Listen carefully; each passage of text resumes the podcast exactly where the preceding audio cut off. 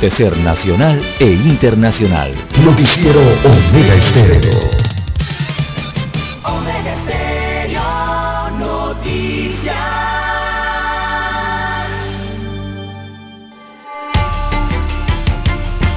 A continuación, los titulares, con los hechos que son noticias hoy.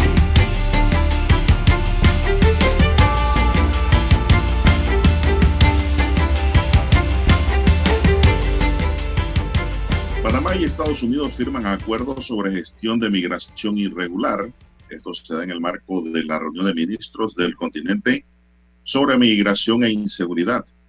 Los gobiernos de Panamá y Estados Unidos firmaron un acuerdo para mejorar la gestión de migración irregular que busca la protección al migrante y acceso a temas legales.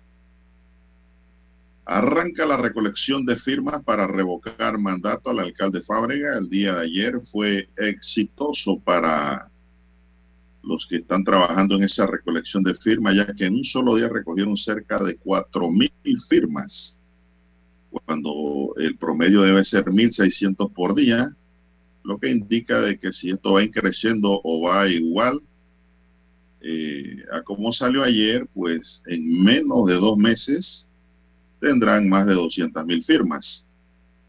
El Tribunal Electoral confirmó que hubo algunas fallas iniciales en el sistema para recoger las firmas porque la gente empezó a firmar y congestionaron el sistema. Según la entidad, se debió a la saturación por el volumen de las llamadas para fines distintos también. Es decir, el sistema colapsó. González y de León se disputan la Secretaría General del PRD. Carrizo se baja del barco. Las milicias de Gaza lanzan un segundo cohete hacia Israel en tres días. Dice el doctor Rolando Murgas Torraza, no hemos logrado construir los espacios suficientes para un ejercicio de diálogo nacional, diálogo social.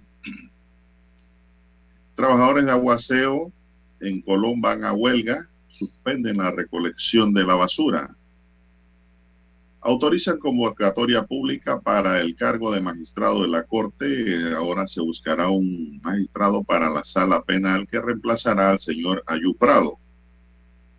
El Tribunal Electoral asegura que plataforma tecnológica Tribunal Contigo está funcionando bien ya.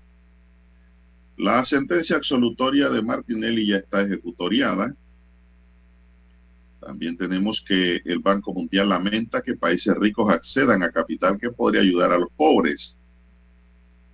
Construcción de calles en Panamá por 73 millones de dólares atrae a 19 empresas. También tenemos para hoy, señoras y señores,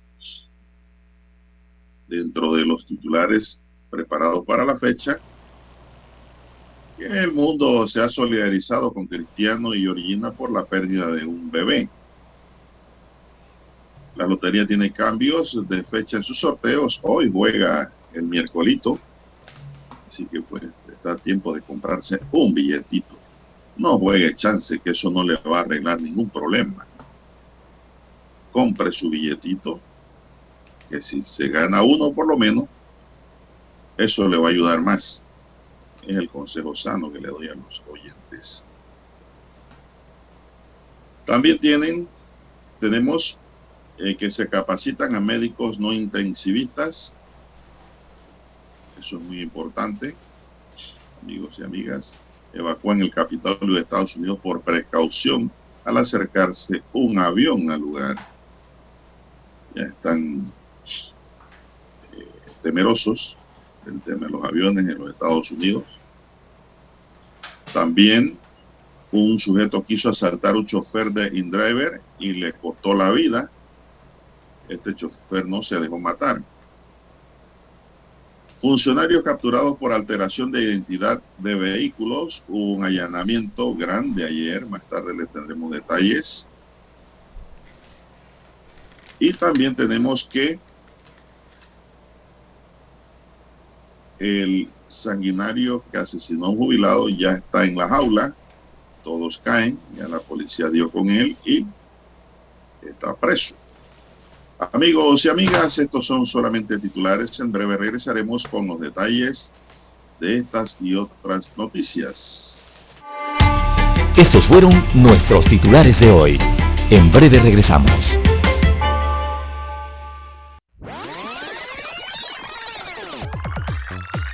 Omega Stereo tiene una nueva app. Descárgala en Play Store y App Store totalmente gratis. Escucha Omega Stereo las 24 horas donde estés con nuestra nueva app.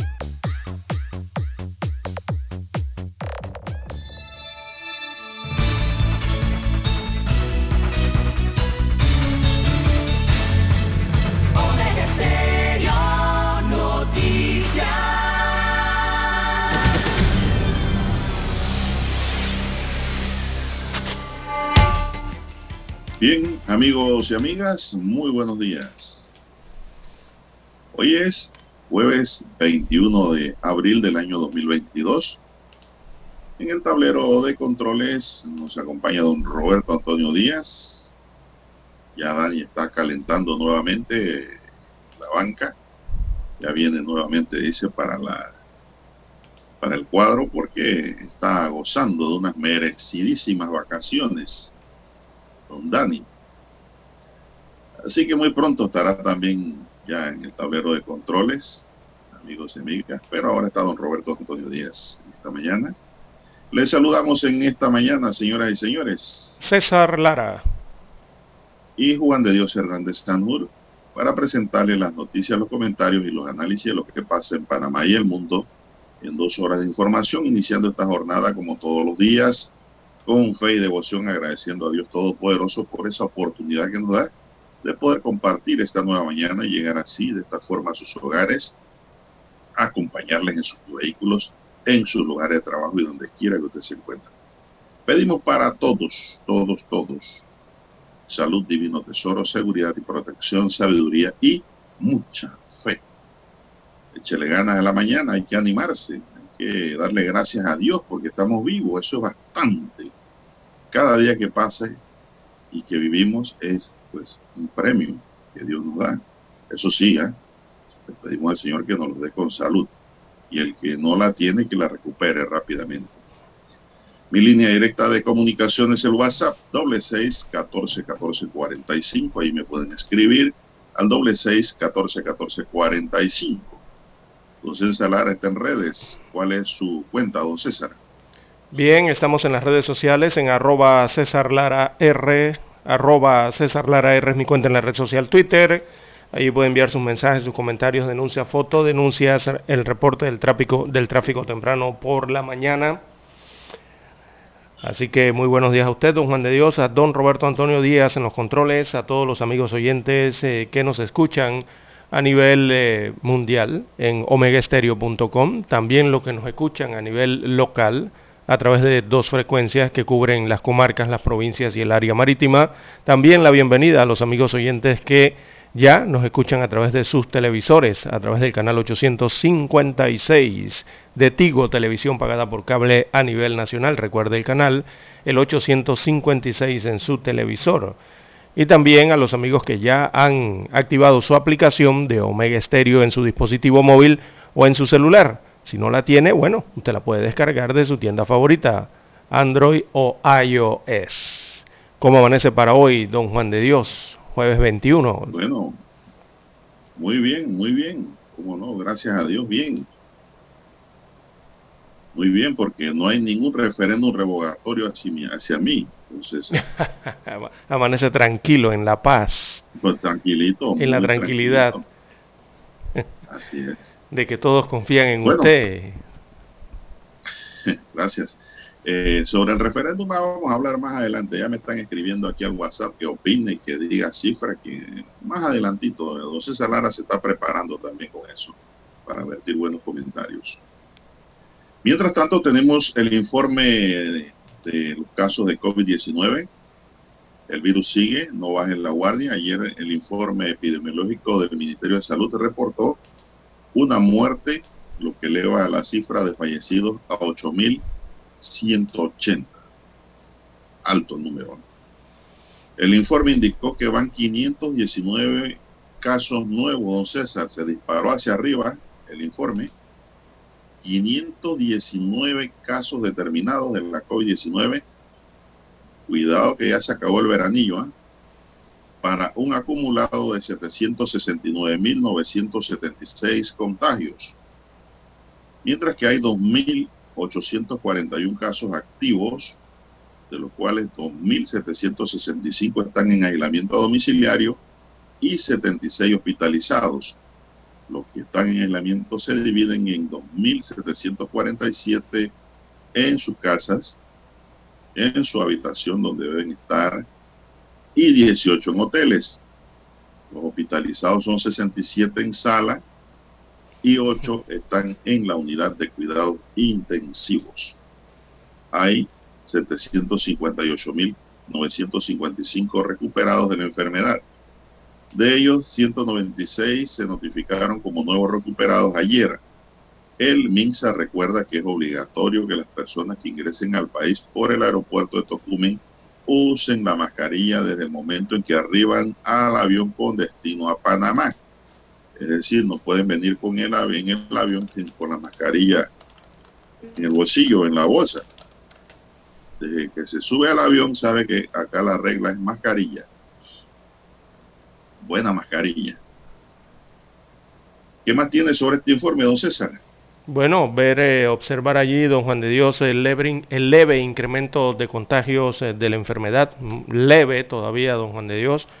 Usted bien señala que se han registrado entonces eh, 519 nuevos contagios, eso representa 7.4%.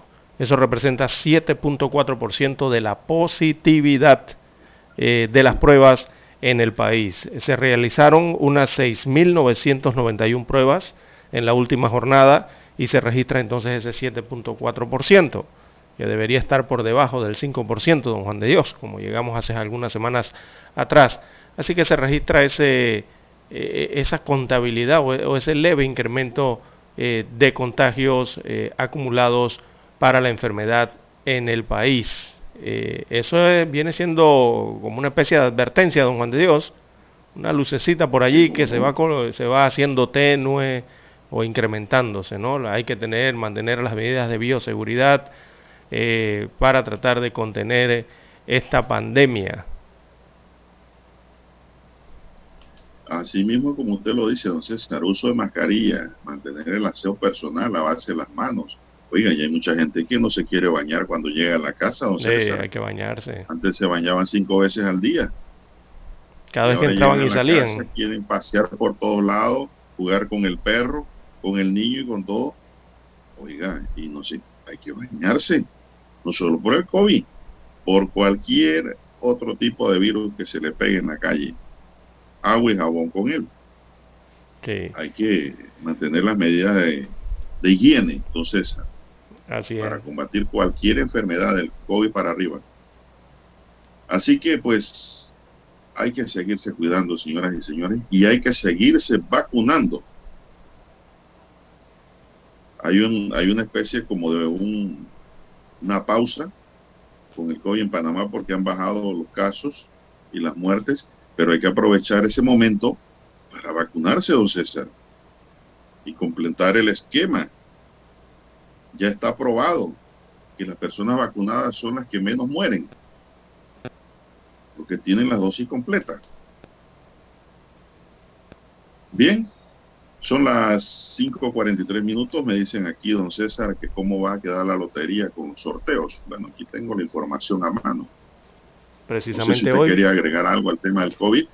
No, solamente tener eh, precaución, don Juan de Dios, eh, con ese leve aumento de casos de la COVID-19. Eh, son alertas que se encienden, pero que se pueden contener estos casos. Así que eso requiere de medidas de bioseguridad, como usted bien señala simplemente. Todos sabemos que se han levantado algunas medidas restrictivas, se ha quitado la mascarilla y hay mayor movilidad. Ahora hay más movilidad durante las noches en el país con el tema de la apertura ya de las actividades de los bares, de las discotecas, de los restaurantes y las movilidades que se han eh, efectuado en estos últimos días, sobre todo con el tema de la Semana Mayor. Pero eh, dentro de todas estas actividades hay que estar conscientes, don Juan de Dios, de que hay que mantener medidas de bioseguridad, como usted también ha remarcado. Simplemente eso. Bueno, don César, hablando del COVID, ayer me llamó una señora muy preocupada ¿Por de qué? allá de la provincia de Veragua, paisana mía. Que decía la amiga en el centro del país. Muy nerviosa, don César, muy nerviosa. Preguntándome, dice que su nieto había sido vacunado y que ella estaba al borde del llanto porque había recibido un mensaje de redes Mm, que decían que en mm. Chiriquí los niños estaban muriendo por eh, paro cardíaco. Que si eso era verdad, me dice la señora. Yo le dije que esa es la mentira más grande del mundo. Mire la maldad, mire lo que hacen por ahí, los que se ponen a inventar esas cosas, esos face news. Eso no es ni face news, es un face. Eso- así lo llamo yo. Porque eso causa daño y una maldad poner esas cosas. La pobre señora estaba al borde de- del llanto por lo que le llegó al, co- al- al WhatsApp. Entonces yo le dije que no se preocupara, que nada de eso es cierto que esa es la mentira más grande que yo había escuchado y que eso ya estaba circulando desde que empezaron a vacunar a los niños de 5 a 11 años. Sí. Y esas son mentes perversas, Nadie, nadie se ha muerto Gente- por la vacuna contra el COVID, cuasi Juan de Dios, criminales, don César, que se ponen a hacer esas cosas. Sí. No se debe hacer. Bien, don Roberto, vamos a la pausa, pues y regresamos con el tema de los sorteos.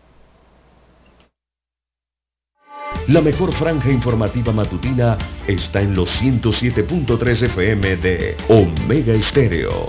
5.30 AM. Noticiero Omega Estéreo. Presenta los hechos nacionales e internacionales más relevantes del día. 7.30 AM. Infoanálisis. Con entrevistas y análisis con los personajes que son noticia. De 8 y 30 a 9 y 30 de la mañana. Sin rodeos. Con Álvaro Alvarado. De lunes a viernes por Omega Estéreo. Para anunciarse en Omega Estéreo, marque el 269-2237. Con mucho gusto le brindaremos una atención profesional y personalizada. Su publicidad en Omega Estéreo. La escucharán de costa a costa y frontera a frontera. Contáctenos 269-2237. Gracias. Centrales telefónicas, la casa del teléfono es tu mejor opción. Te asesoramos y ofrecemos buena atención. Con años de experiencia, trabajando para ti. La casa del teléfono, ubicados en Via Brasil y vista hermosa. La casa del teléfono, líder en telecomunicaciones. La casa del teléfono, distribuidores de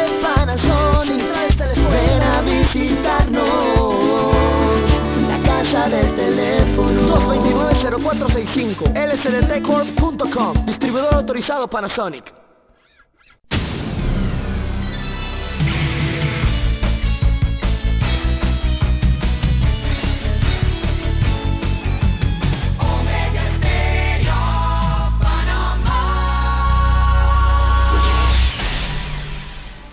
Avanzamos, señoras y señores, son las 5.47 minutos. Bueno, don César, a usted que le gusta jugar su billetito, aquí le tengo su información que me estaba solicitando.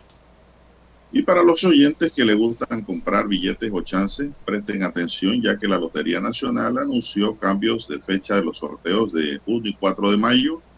La entidad informó que el sorteo dominical del primero de mayo, por ser Día del Trabajador, eso cae domingo, jugará el lunes 2 de mayo en horario regular, mientras que el sorteo intermedio del 4 de mayo se llevará a cabo el día 5 de mayo, o sea, el jueves que viene de hoy en 8, en su horario regular. Hoy es jueves y hoy juega el sorteo que debió jugar ayer. Así que Sí, eh, la gente andaba como confundida, ¿verdad? Las personas. De ayer, desde ayer hasta hoy, porque no sabían muchos que el sorteo jugaba era el día de hoy jueves y no ayer. bueno, Como que los van corriendo, ¿no? hoy va a ganar mucha gente, don César. Hoy va a ganar mucha gente que no hubiera ganado si la lotería jugaba ayer miércoles. Sí, porque mayor oportunidad para la venta, ¿no? De los billeteros. Claro, así es la hora. Así es. No es lo mismo. Los tiempos cambian. Así, la, ma- la marea ayer- está distinta para algunos. Es hoy jueves. Ya no van a ganar hoy. Y los que no iban a ganar ayer, van a ganar hoy. Así es la lotería. Y oportunidad tiene el que compra. Así es. Bien, son las 5.49 5:50. minutos, señoras y señores, en su noticiero Megesterio, el primero con las últimas. Dígame Así usted, es. César, ¿qué Ya, mar- marca el reloj las 5.50 en este instante. Eh, don Yo Juan de Dios, dije. 5.49, pero ya estaba clic, acaba Ah, de bueno, cambiar a perfecto. 50. Acaba de cambiar. No, no está muy bien.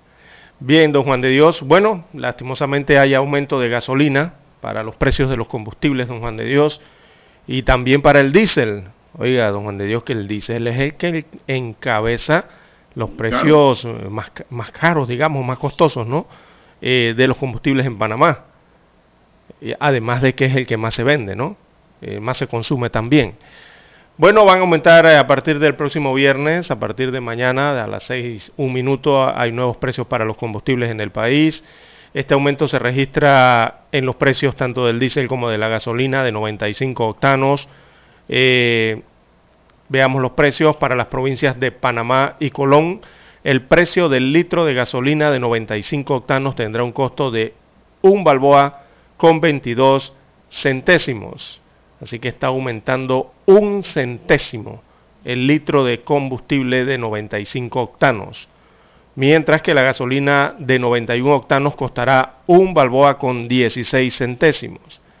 Esa eh, tiene una reducción de, digamos, eh, algo de medio centavo. Lo están reduciendo, ¿no? Eh, pero muy poco se siente. Bien, el litro del diésel, ese se venderá en un balboa con 24 centésimos, 1,25 aproximadamente, y tiene un aumento de 2 centésimos por litro de combustible Don Juan de Dios. Así que estos precios se mantendrán vigentes hasta las 5.59 del próximo 6 de mayo. Arrancan mañana estos precios ¿ah? y se mantienen hasta el próximo viernes 6 de mayo. Eh, se aduce entonces por parte de las autoridades que aplican la fórmula entonces para conseguir estos precios que eh, Panamá ha, que las tensiones en los mercados internacionales eh, son las que siguen trasladando el precio de los combustibles. Así que está la situación entonces con el aumento de la gasolina, tanto de 95 octanos como el diésel para el día de mañana. Bueno, el diésel sigue subiendo de precio. Mientras hubo una rebaja, ¿verdad? De un centavo, Eh, menos de un centavo, don Juan de Dios. menos. Como la mitad de ese centavo se la rebajaron. Bueno, mientras eso ocurre, el proyecto de ley 808 en busca de suspender transitoriamente el cobro y recaudación del impuesto de consumo al combustible y derivados del petróleo fue aprobado en primer debate por la Comisión de Economía y Finanzas de la Asamblea Nacional. La diputada Zulay Rodríguez, proponente de la iniciativa, explicó que la suspensión transitoria liberaría en gran medida el aumento internacional del petróleo y sus derivados de manera que el consumo y actividad económica en Panamá sigue el camino de su reactivación. El, proyecta- el proyecto destaca que el 14 de febrero Rusia atacó militarmente a Ucrania y ese conflicto bélico, además de los horrores de lo que por sí genera una guerra, ha traído consecuencias económicas que afectan al mundo entero. Así que pues aprueban en primer debate este proyecto de ley. César, ¿usted cree que el Ejecutivo lo va a sancionar si lo llegaran a pasar a tercer, tercer debate? Eh, yo creo que el Ejecutivo toma otras decisiones de, de carácter eh, político y administrativo, don Juan de Dios, en este sentido. Eh, no han dicho nada. contigo. Yo creo que, yo creo, eh, bueno, mm, hay que ver si eh, cuando lo envíen, pero yo creo que ellos toman sus propias decisiones cuando se tratan de los impuestos eh, nacionales, don Juan de Dios. Recordemos Bueno, que aquí tiene este que haber siempre una renta sustitutiva, don César. también, además. Y este es uno de los impuestos, eh, en- dentro del grupo de impuestos importantes son varios, ¿verdad? Uno de ellos es este que tiene que ver con los combustibles. No es el más importante del país, pero sí está dentro de un grupo de varios impuestos que son catalogados como eh, prioritarios también, ¿no? Para las rentas del país. Eh, esa decisión hay que ver allí, eh, si lo pueden hacer conceptualmente o no, y de dónde sacarían entonces la renta que pudiera sustituir esa disminución o esa reducción de ese tipo de impuestos. Eso es lo que esto eh, hay que ver allí. Y dos, el Ejecutivo pues estaría dispuesto a ayudar a la población de acuerdo a la iniciativa, suspendiendo el cobro de ese impuesto. Es la otra gran pregunta que se le deja allí en el tapete al presidente de la República, que es el que va a tener que decidir sobre esta propuesta. Sí, yo, yo Son pensaría... las 5.54, dígame. Sí, sí, eh, eh, quizás algún tipo de suspensión temporal, ¿verdad? Eh, pudiese aplicar en esto, pero suspensiones que conlleven mucho tiempo evidentemente afectarían las arcas del Estado. Pero está acabando, y nosotros somos el Estado, Lara. Usted también es el Estado. Sí, yo sé. el yo Estado somos impuestos. todos. Todos somos el Estado. Está afectando nuestras arcas, ¿es cierto? Bien, son las 5.55 minutos. La operación sobre ruedas logró la aprehensión de 55 personas, entre ellos funcionarios y funcionarios municipales y de la ATTT, presuntamente implicados en delitos contra la fe pública, la administración pública y hay asociación ilícita. Carlos Valencia, director de la Dirección de Investigación Judicial, dijo que hay 25 carpetillas relacionadas con hurto, robo y doble identidad de autos que son parte de la investigación. Detalló que se han desarrollado 72 allanamientos en la provincia de Panamá, Panamá Oeste, Veraguas, Colón y Darién, pero aún la operación continúa. Se espera encontrar más irregularidades.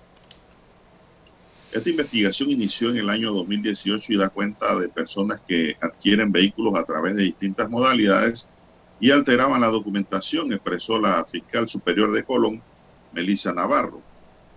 Se detectaron documentaciones falsas que eran utilizadas para alterar la identidad de vehículos, algunos robados y hurtados, para luego registrarlos en la ATT y el municipio de Colón con documentos de revisado alterado. Este grupo delincuencial se dedicaba al hurto de autos, doble identidad y venta. Se ha procedido a decomisar diferentes documentos y artículos tecnológicos utilizados por estas personas para cometer el delito. En una de las residencias allanadas, allanadas en Ernesto Córdoba, en ese corregimiento, fueron decomisadas gran cantidad de placas vehiculares, don César, copias Mm. de cédulas de identidad personal, de pasaportes y de carnet de migración. También habían marquillas de notario público, registros de propiedad vehicular sin información con sello y firma del municipio de Panamá, documentos varios relacionados a registros vehiculares, traspasos de vehículos y liquidaciones aduaneras. En el otro allanamiento en Parque Lefebre fueron incautadas más de 10 mil dólares, incautados más de 10 mil dólares en efectivo a una mujer a quien se le encontró 27 vehículos inscritos a su nombre, don César. Imagínense cómo anda esto. Lo terrible, ¿eh?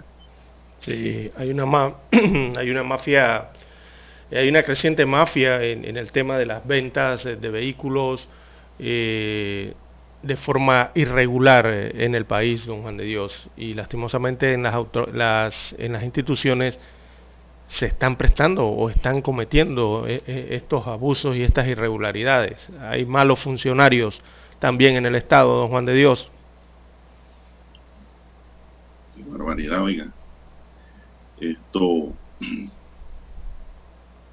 En estos días, don César, que estábamos vendiendo un vehículo que era pérdida total, y lo subimos en redes para que si lo quería comprar algún rastro. Y usted sabe que nos escribían preguntando si vendíamos los papeles, Sí, es que eso. no les interesaba esa es la mafia. el vehículo. Les interesaban los papeles, el registro único. Ahí todo. es donde está el, el asunto de esta ilegalidad. Es que eh, eh, se ha aumentado la venta de vehículos, pero, pero hay unos que los están vendiendo de forma ilegal y, y esto ha dado paso a la creación y, y hay como un crecimiento ¿no? de, de esa mafia de la cual se habla que registra matrículas a nombre de personas sin su anuencia o sin su consentimiento, incluso hasta eso llegan, don Juan de Dios. Eh, ¿Y por qué está creciendo ese acto? Eh, esto está pasando con las, compras y las ventas de los automóviles, sobre todo de segunda, ¿no? Eh, es en el tema del traspaso. eh, hay muchas personas que realmente no hacen sus trámites en el mes que le corresponde, don Juan de Dios, y a partir de que no lo hacen en esas fechas, eso queda pospuesto y queda pospuesto en el sistema. Y lastimosamente estas mafias se dan cuenta cuando eso está pasando, que usted no realiza su trámite, espera incluso hasta un año o tiene un automóvil que está dañado y deja pasar los años, deja pasar los años, don Juan de Dios, y no hace el trámite anual de revisado, ahí es donde entran a operar ellas, buscando eso que usted acaba de señalar, los papeles, o cómo modificar los papeles, para hacer que otros automóviles entonces parezcan como legales y proceder entonces a lo que es esa venta, ¿no? Eso le llaman venta informal incluso. Bueno, el consejo para los oyentes es que si van a vender un carro, ya sea que esté dañado, o esté averiado o accidentado, no venda los papeles. No los venda, porque ahí va a ayudar a cometer un delito. Exactamente, Esos papeles se los van a endosar a un carro que se, se habrán robado, don César. así mismo es. lo más probable es que va a pasar así. pedazos de uno y de otro. Así que mejor es andar por lo legal. Si usted va a comprar la chatarra, llévesela. Se va a llevar el carro, se lleva todo y se hace el traspaso Exacto. ante el municipio y ante la autoridad de tránsito. Esa palabrita que usted acaba de decir, el traspaso, o sea, usted tiene que agotar el proceso que incluye ese punto en específico, el traspaso. Si usted no llega hasta allí y deja eso con el tiempo, ahí es donde entran las bandas, se dan cuenta, se van a los sistemas de las instituciones y se dan cuenta qué propietarios no han hecho esos procesos y ahí es donde se activan ellas, en lo ilegal. Bueno, hay, hay, hay funcionarios de la alcaldía detenidos en esta operación y del ATT. y del tránsito, sí, exacto. Vamos a la pausa, don Roberto, y regresamos.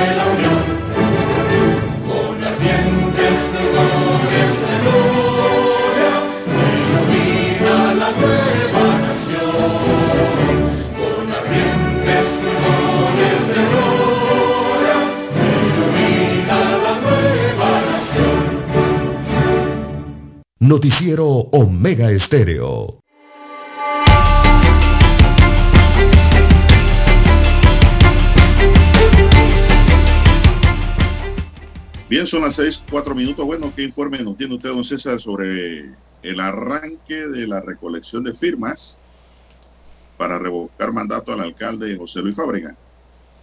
De ayer me estaba mandando informes constantes, don César. Bueno, anoche, anoche cerró la primera jornada, o sea, el primer día. Recordemos que son 120 días para recoger estas firmas. Y anoche se dio el cierre de la primera jornada. La recolección que se dio en el día de ayer fue de 3.899 firmas que fueron registradas debidamente en el Tribunal Electoral a través de las diferentes plataformas eh, con que, eh, que, ha dispuesto esta institución para la recolección de las firmas, que es la primera etapa de la revocatoria de mandato contra el alcalde capitalino José Luis Fábrega. 3.899 firmas fueron registradas hasta las 10 de la noche del día de ayer. Esto, don Juan de Dios, en medio de la situación que se presentó a lo largo del día. ¿Y cuál fue la situación que se presentó a lo largo del día, don Juan de Dios? Que el sistema se saturó, el sistema del Tribunal Electoral eh, fue saturado debido a la cantidad de videollamadas de personas que querían registrar y eh, querían registrar su firma, pues dar su firma en este proceso revocatorio, don Juan de Dios. Eh, muchos, algunos medios, sí, algunos medios ayer hablaban de que incluso la plataforma se cayó por algunos instantes debido a la gran cantidad de personas que estaban accesando al mismo tiempo para registrar eh, sus firmas, eh, don Juan de Dios. Así que 3.899 firmas fueron recolectadas en unas 12 horas del día de ayer. Eh, veamos, 3.899, don Juan de Dios, entre 12, eh, a un promedio de 325 firmas por hora aproximadamente. Una velocidad alta. Así es. Y bueno, eh, y es una velocidad que tiene un tope. Desde el primer asalto, don César. ¿Cómo? Desde el primer asalto empieza a tambalear fábrica. ¿Cómo no, don Juan de Dios? Porque esta velocidad... Estaba bailando la tirinana al sonar la campana. Sí, porque esta velocidad tiene un tope. Recordemos que es, eh, debido a la, a la, eh, la cantidad de personal que ha habilitado el Tribunal Electoral en el call center para hacer el registro de la firma, si usted allí habilitó, supongamos, voy a dar un número que, una idea, si usted habilitó a 10 eh, telefonistas o 20 telefonistas, 20 supongamos, estamos suponiendo, eh, eso da un tope por minuto, por hora y por día de la cantidad de firmas que se pueden recoger, porque 20 no pueden atender quizás eh, a 15.000 llamadas que hayan entrado, un ejemplo. Eso le da un tope porque eso tiene un periodo de tiempo, ¿no? En la videollamada en que usted está presentando su cédula, mostrando su rostro, haciendo el proceso, eso toma unos minutos. Así que si hay esa cantidad de personal, evidentemente va a haber una cantidad eh, diaria de firmas promedio. Ya vimos que con todos los problemas que hubo el día de ayer, se registraron casi 4.000 firmas en un día. Imagínese usted, don Juan de Dios, si decide el Tribunal Electoral duplicar la cantidad de personal en el call center o triplicarla debido a la... capacidad. Exactamente. Si las duplica, quizás un día eh, a ese ritmo registrarían 8.000 firmas en un día. Pero si aumenta al triple el personal, quizás ese día sean 12.000 o 13.000 firmas. Todo depende de la capacidad que tenga el sistema. Es el principal problema o obstáculo que, con que se encontraban los ciudadanos electores del distrito capital, que están registrados en el padrón electoral del municipio de Panamá, para registrar su firma el día de ayer. Era que el sistema no se daba basto, eh, abasto, perdón, con la cantidad de llamadas que habían. Por eso recogieron esta cantidad. Ahora bien, esta cantidad es superior al promedio que se debe recoger por día, don Juan de Dios, para en 120 días recaudar las, eh, recolectar las mil, casi 1.999 firmas. En promedio, para cumplir esa meta en 120 días, debían recaudar aproximadamente 1.640 o 1.650 firmas por día. Y vemos que el día de, de ayer recaudaron eh, o recolectaron entonces 1.899, el doble de lo que debían eh, recolectar. Y eso porque fue el tope que permitió el mismo sistema eh, digital con que se recolectan estas firmas, don Juan de Dios. Bueno, don César, mire que con ese último número que cerró ayer la jornada y que hoy abre nuevamente bien temprano, de 3.899 firmas, si usted me lo multiplica por 120 días, se estarían recogiendo no 198 mil, ah, sino 467.880. Sí. Casi medio millón de firmas. Así mismo es. ¿Qué va? No llega al límite de la pelea. Eh, si, si continúa este ritmo de 3.000 firmas o, o casi 4.000 firmas al, mes, al, al día, eh, las firmas las recogen en un mes, don Juan de Dios.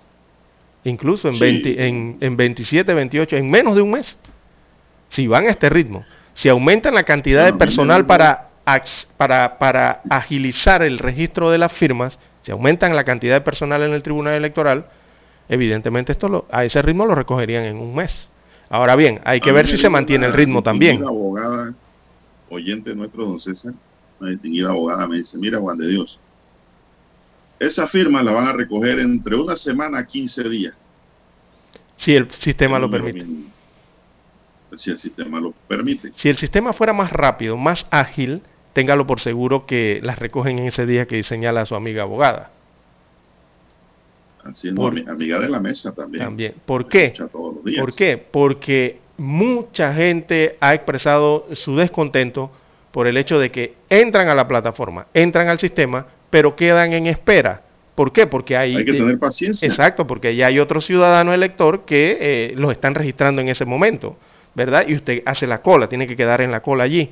Pero muchos declinan cuando ven que pasan 5 minutos, 10 minutos, prefieren ir a hacer, eh, prefieren hacerlo posteriormente, ¿no? En horas más, más avanzadas del día o en otro día. Pero esa ha sido la queja. Eh, las personas están participando, los votantes capitalinos están participando en este proceso, pero creo yo que deberían eh, tomar medidas para que sea un poco más ágil. Y la única forma de que eso sea más ágil es que pongan a más personal en el call center para recolectar las firmas. Eso quedó evidenciado ayer, don Juan de Dios. Les hace falta más personal. El Tribunal Electoral, la, la mejor es la capacidad cibernética. Creo que tecnológicamente tienen la capacidad de aumentarlo. Eh, hay que ver es el tema del recurso humano, porque tiene que haber una persona detrás de ese aparato registrando, o sea, de la computadora, registrando la firma oficialmente y tiene que ser un funcionario del Tribunal Electoral. Bueno, ayer mucha gente, don César, estaba feliz porque había firmado y es más, exhibían su, sí, su registro, su certificado su de certificado. firma en redes.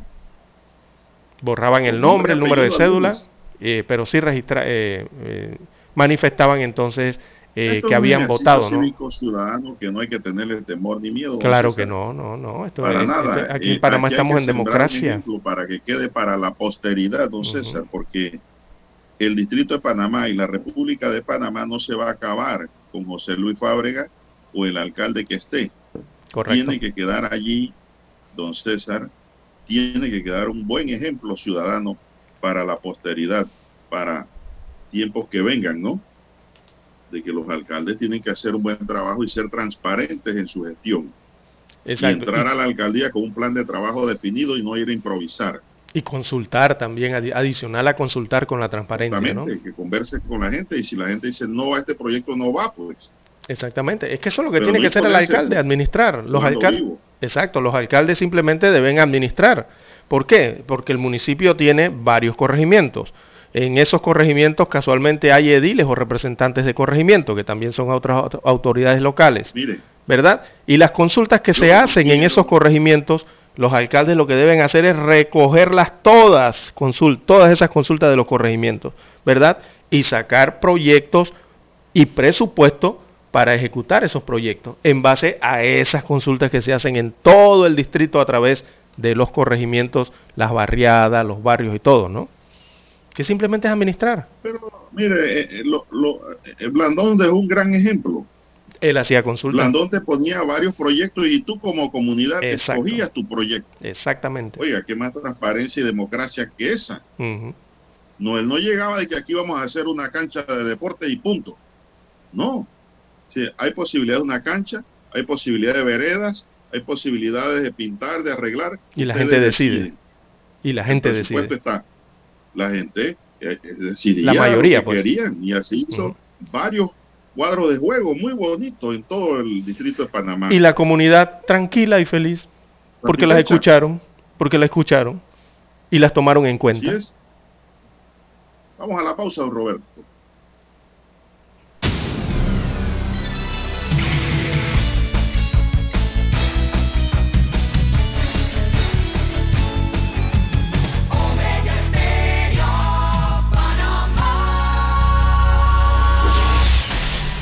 Desde Washington, vía satélite, presentamos Ciencia y tecnología. Según el Consejo de Defensa de Recursos Naturales, Estados Unidos desperdicia el 40% de la comida que produce, lo cual tiene un alto impacto para el medio ambiente, según organizaciones internacionales. La empresa holandesa Orbisk usa la tecnología y busca ayudar a los chefs a reducir el problema. Equipamos el contenedor de basura con una báscula debajo y una cámara en la parte superior. Cada vez que se desecha algo, tomamos una foto y nuestros algoritmos de reconocimiento de imágenes de inteligencia artificial reconocen el tipo de comida que se desecha. Si saben cuánto desperdician, podrían mejorar su planeación. Lo que su tecnología puede hacer desde el punto de vista de un restaurante es realmente permitirle a través de la inteligencia artificial predecir y preparar la cantidad correcta de comida. Debería ser un cálculo sencillo.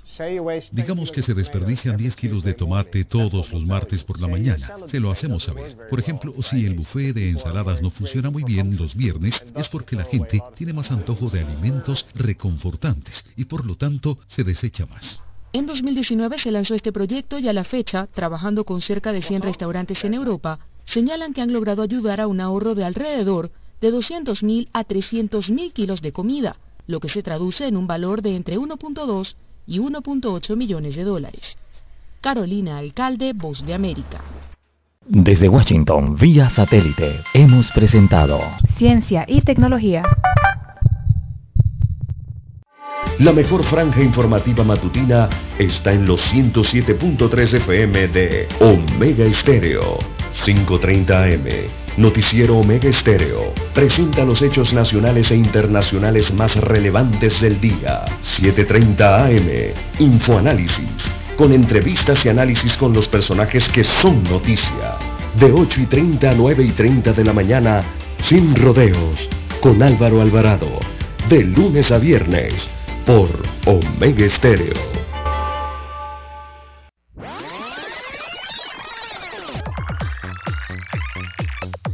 Omega Stereo tiene una nueva app. Descárgala en Play Store y App Store totalmente gratis. Escucha Omega Stereo las 24 horas donde estés con nuestra aplicación 100% renovada. Noticiero Omega Estéreo.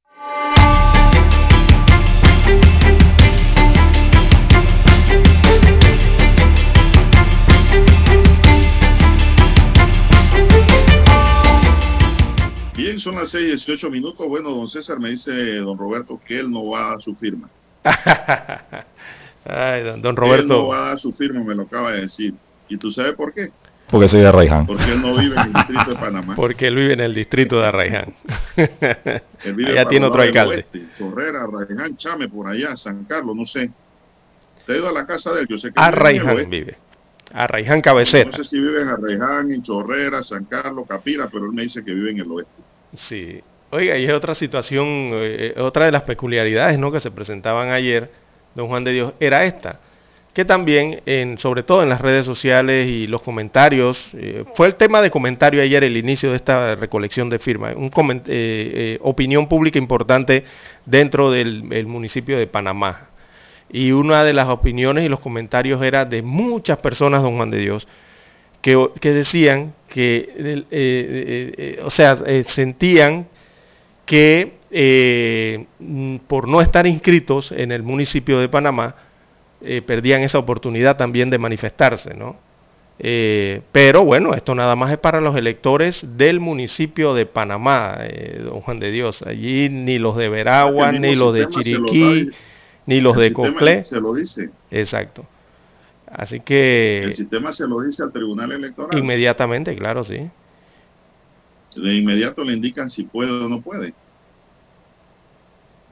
Bueno, ah. eh, esto es novedoso en Panamá porque es la primera vez que esto ocurre, don César. Eh, ¿Cómo se puede revocar a un alto funcionario electo? Sí, novedoso, y esto tiene que, como dije en un momento, dejar ahí una sentencia pública, ya sea a favor o en contra. Si no se logra la firma, fue, fue a favor. Pues. Se archiva y listo, no hay revocatoria. Se archiva, punto. Si recogen la firma, viene el referéndum entonces para votar eh, y decidir si sí o no se queda el alcalde.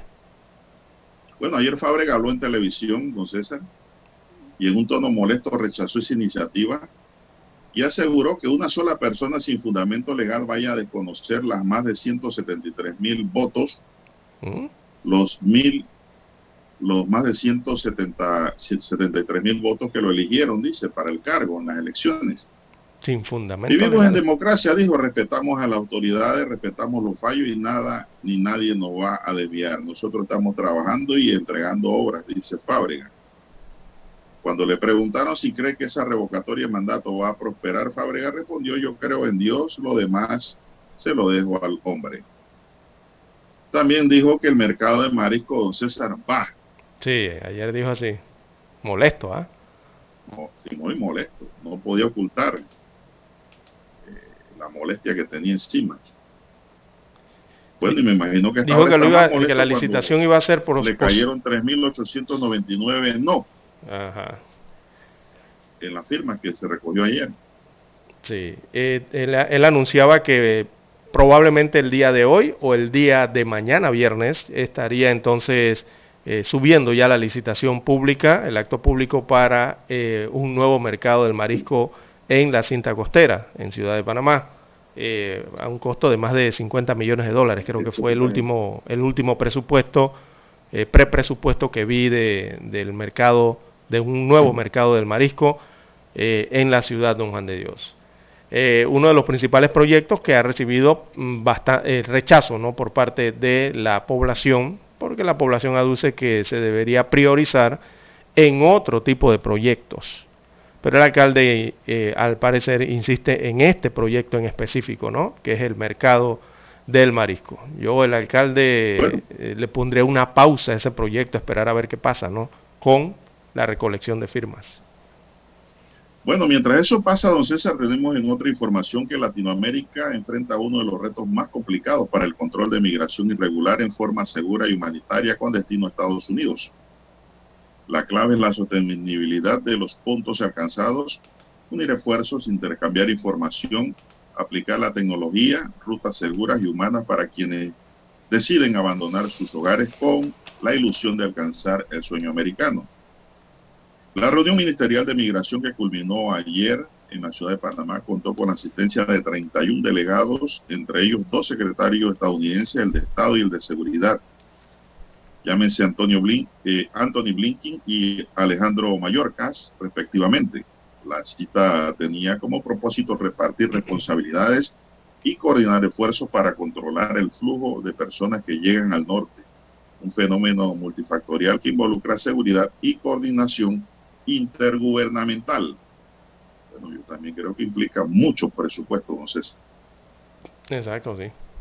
Durante la conferencia de prensa que cerró el evento, Blinken recordó que a partir del 23 de mayo quedará derogado el título 42, una medida implantada durante la pandemia por el gobierno de Donald Trump que permite expulsiones masivas entre las fronteras de Estados Unidos y México. Esa es la que le hablamos. Para algunas autoridades de seguridad consultadas, deja sin efecto dejar sin efecto esta medida podría aumentar nuevamente los flujos hacia Estados Unidos. Así en la peor crisis de 2021 llegaron a la frontera panameña más de 1.500 migrantes por día. Por día, don César. Y fue cuando el la canciller Erika Moines llamó a Estados Unidos para pedir ayuda y encender las alarmas. En ese momento no llegan en, ese, en este momento no llegan a mil quienes esperan ser trasladados de bajo chiquito al el primer pueblo panameño en la frontera a Costa Rica. La derogación del título 42 se traduce en que cada país debe invertir más recursos para atender el problema. Panamá ha destinado ya 45 millones entre seguridad, alimentación, transporte, personal de seguridad y judicial y construcción de campamentos para los migrantes que el año pasado se contaron en 134 mil en cifras récord. La pregunta que yo hago, don César, entonces, ¿se van a crear bolsones? Más bolsones todavía. Si yo no quisiera pensar que le va a ocurrir lo que ha ocurrido con el plan permanecer en México. Eh, Donald Trump eh, en su administración creó un plan que se llamaba así, permanecer en México, que era eh, hacer o, más bien obligar a través de mecanismos en los Estados Unidos, obligar a los solicitantes de asilo permanecer durante meses en México primero eso le causaba un cierto problema a, los estados mexicanos, don Juan de Dios, al gobierno mexicano, evidentemente, ¿no? Porque tenían que permanecer allí todos los migrantes que pasaban por Centroamérica y llegaban a México. Así que no sé si eso será una especie de extensión de un plan parecido a ello, que eh, el presidente actual de los Estados Unidos, Joe Biden, eh, ordenó reanudar ese programa que tenía Trump porque lo habían suspendido, pero Biden ordenó eh, reanudarlo y bueno, allá México está enfrentando las problemáticas por esto también. Hay que ver eh, de antaño o nuevas políticas entonces serán las que se van a aplicar con el apoyo del gobierno de los Estados Unidos en la región. el temor, don César, es que al levantarse la expulsión masiva, más gente quiera irse ahora para Estados Unidos. También. Ese es el problema real, dos líneas.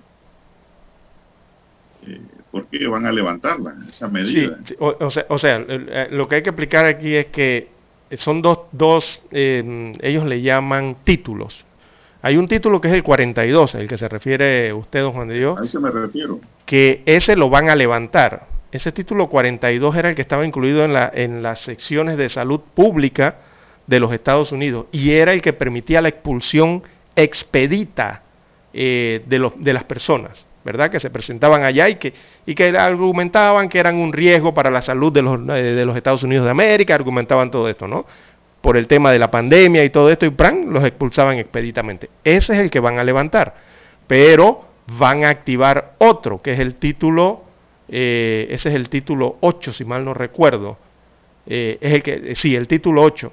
Ese título 8 entonces lo que va a hacer es que con ello, se pueden, las, autoridades norteamericanas pueden trasladar a los indocumentados, pero a centros de detención durante varias horas, eh, donde pueden ir entonces a pedir allí en ese centro de detención eh, asilo, mientras eh, se, se, den los otros procesos. ¿no? Así que quitan un título, pero aplican otro. Es lo que va a ocurrir en los Estados Unidos de América. No es que van a levantar la medida y ya todo el planeta podrá entrar a los Estados Unidos. No, levantan una medida pero aplican otra para, eh, claro, regular su migración. ¿no? Evidentemente aquí tratar de contener esa gran ola que saben que les va para allá y que ya la han experimentado en estos últimos meses, don Juan de Dios.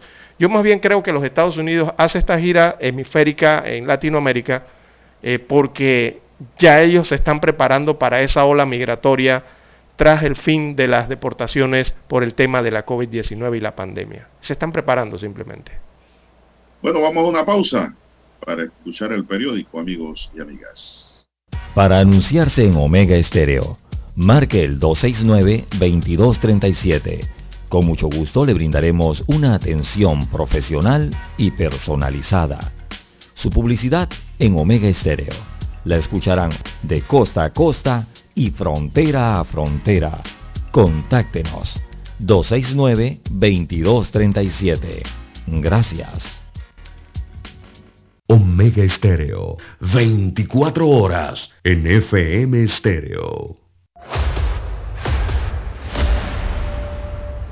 Desde los estudios de Omega Estéreo, establecemos contacto vía satélite con la voz de América. Desde Washington, presentamos el reportaje internacional.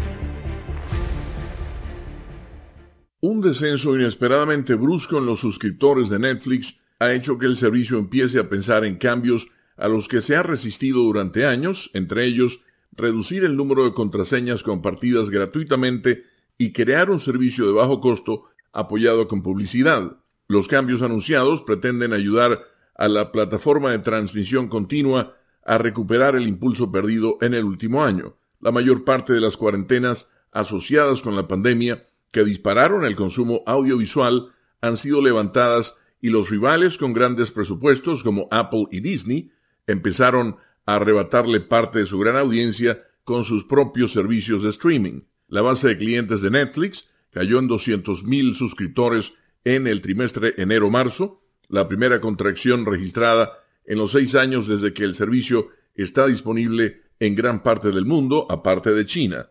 El descenso se debió en parte a la decisión de Netflix de abandonar Rusia en protesta por la guerra contra Ucrania, que implicó perder 700.000 suscriptores. La empresa estima que va a perder otros 2 millones de suscriptores en el actual trimestre abril-junio. La compañía con sede en Los Gatos, California, calcula que unos 100 millones de hogares de todo el mundo acceden gratuitamente a su servicio gracias a la cuenta de amigos o familiares, incluidos 30 millones en Estados Unidos y Canadá. Esos son más de 100 millones de hogares que ya han decidido ver Netflix, declaró el director general de la firma Reed Hastings. Simplemente tenemos que cobrar de algún modo por ellos. Para animar a más gente a que pague su cuenta, la compañía expandirá un sistema que ha probado en tres países latinoamericanos, Chile, Costa Rica y Perú.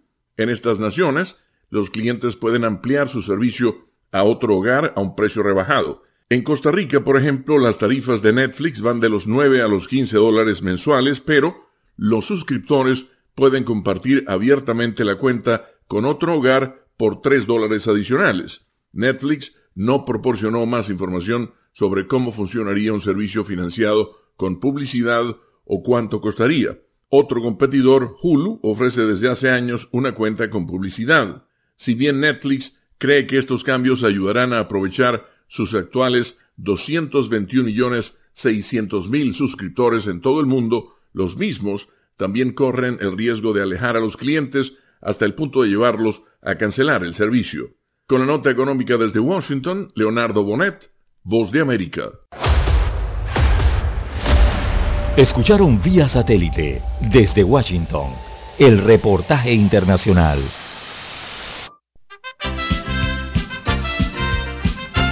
Infoanálisis, de lunes a viernes, de 7 y 30 a 8 y 30 de la mañana por los 107.3 FM de Omega Estéreo, con Guillermo Antonio Adames, Rubén Darío Murgas, Camila Adames Arias y Milton Enríquez. Infoanálisis, el programa para gente inteligente como usted.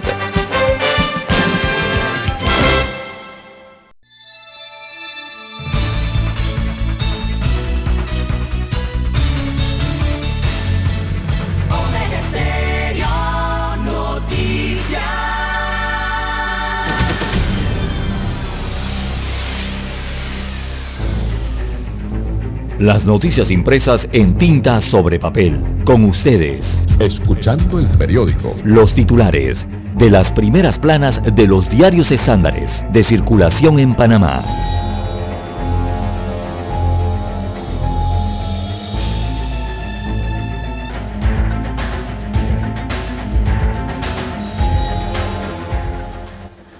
Bien, amigos oyentes, el diario La Prensa titula para hoy, Cancilleres acuerdan lucha contra el tráfico de migrantes.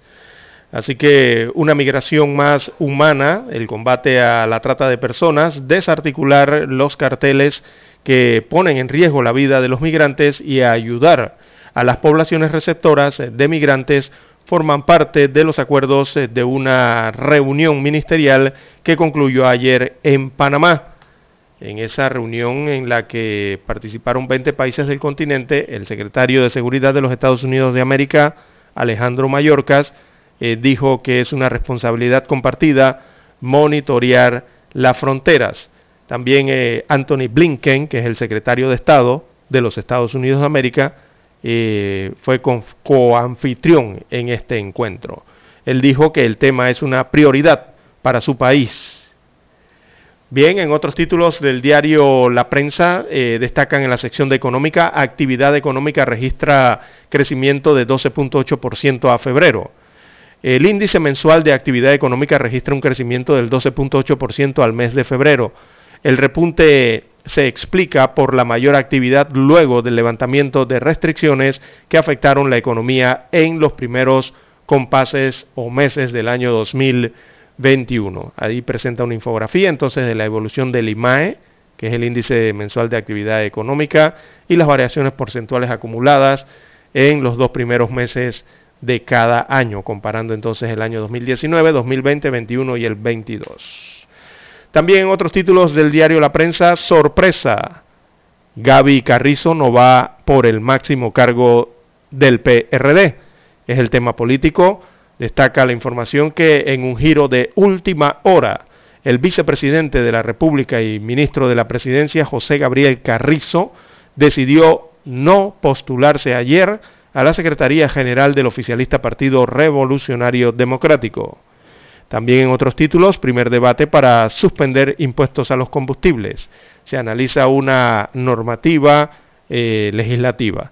Así que la Comisión de Economía y Finanzas de la Asamblea Nacional aprobó en primer debate el proyecto de ley 808, que suspende temporalmente el cobro de los impuestos a los combustibles, o del impuesto al combustible en este caso. También eh, inversión millonaria para frenar flujo inédito. Eh, esto tiene que ver con el tema de las migraciones y de los derechos humanos. Así que la portavoz en español eh, del Departamento de Estado de los Estados Unidos de América, que es Cristina Rosales, habló ayer con el diario La Prensa sobre la crisis migratoria que impacta la región. En palabras de Rosales, hay un flujo migratorio inédito, ya que la última vez que se vivió algo similar fue en la Segunda Guerra Mundial, para los años 1939 y 1945. También en otros títulos eh, de la prensa para hoy, Proyecto 789 crea club de privilegiados, dice el diputado Silva. Así que las empresas turísticas que ya registraron sus emisiones en la Superintendencia de Mercado de Valores de Panamá, al amparo de la Ley 122 del 2019, podrán seguir gozando de sus beneficios fiscales, a pesar de las reformas que limitan estos en el proyecto de ley 789, que fue aprobado ayer en tercer debate en la Asamblea Nacional. Así que el diputado independiente Gabriel Silva dijo que el parágrafo transitorio del proyecto 789 crea un club de privilegiados al permitir que el Estado reembolse a los inversionistas la totalidad del dinero que invirtieron bueno, yo voy a descargar ese proyecto de ley porque suena bien. ¿ah? Bien. Panorama, dice el panorama de la prensa, publican guía de cómo solicitar un aborto terapéutico. Dios mío. También en Vivir Más, eh, concierto música clásica en la Facultad de Bellas Artes. La, la fotografía principal del diario La Prensa, veamos aquí rápidamente, la titulan La ciudadanía se activa revocatoria de mandato. Bueno, la gráfica muestra entonces a los capitalinos que se activaron ayer durante el primer día de recolección de firmas para el proceso de revocatoria de mandato del alcalde de Panamá, José Luis Fábrega. Al mediodía, el Tribunal Electoral, organismo que regula el procedimiento, informó que la plataforma tribunalcontigo.com, uno de los seis mecanismos para depositar las firmas, estaba a su máxima capacidad y pidió a la población tener paciencia en el uso de este mecanismo digital. Esto, bueno, para convocar al referéndum revocatorio se necesitan 198.920 firmas que deben ser recaudadas en 120 días. Destaca hoy el pie de foto de eh, la principal gráfica que muestra la plana del diario La Prensa. Bien, pasamos ahora a los títulos que presenta la portada de la estrella de Panamá. Bueno, la portada de la decana nos dice Panamá y Estados Unidos firman acuerdos sobre gestión de migración irregular. Arranca la recolección de firmas para revocar mandato al alcalde Fábrega. El Tribunal Electoral confirmó que hubo algunas fallas iniciales en el sistema para recoger las firmas. Según la entidad, se debió a la saturación por el volumen de llamadas para fines distintos. González y de León se disputan la secretaría del PRD. Carrizo desiste. La decisión de Carrizo se conoció justo después de que la presidenta de la Comisión Nacional de Elecciones diera por cerrado el proceso de postulaciones. Las milicias de Gaza lanzan un segundo cohete hacia Israel en tres días. El lanzamiento del proyectil fue confirmado por el ejército israelí e hizo sonar las alarmas antiaéreas en las comunidades cercanas a Gaza. Rolando Murgas Torraza dice, no hemos logrado construir los espacios suficientes para un ejercicio de diálogo social. Trabajadores de aguaceo van a una huelga y suspenden la recolección de basura en Colombia. Autorizan convocatoria pública para el cargo de magistrado de la Corte. El Tribunal Electoral asegura que plataforma tecnológica Tribunal Contigo está funcionando bien. La sentencia absolutoria de Ricardo Martinelli está ejecutoriada. Más titulares.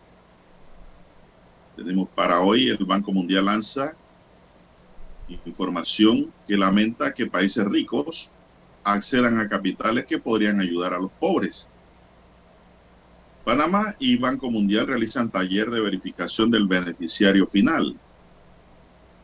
Construcción de calles en Panamá por 73 millones de dólares atrae a 19 empresas que quieren trabajar.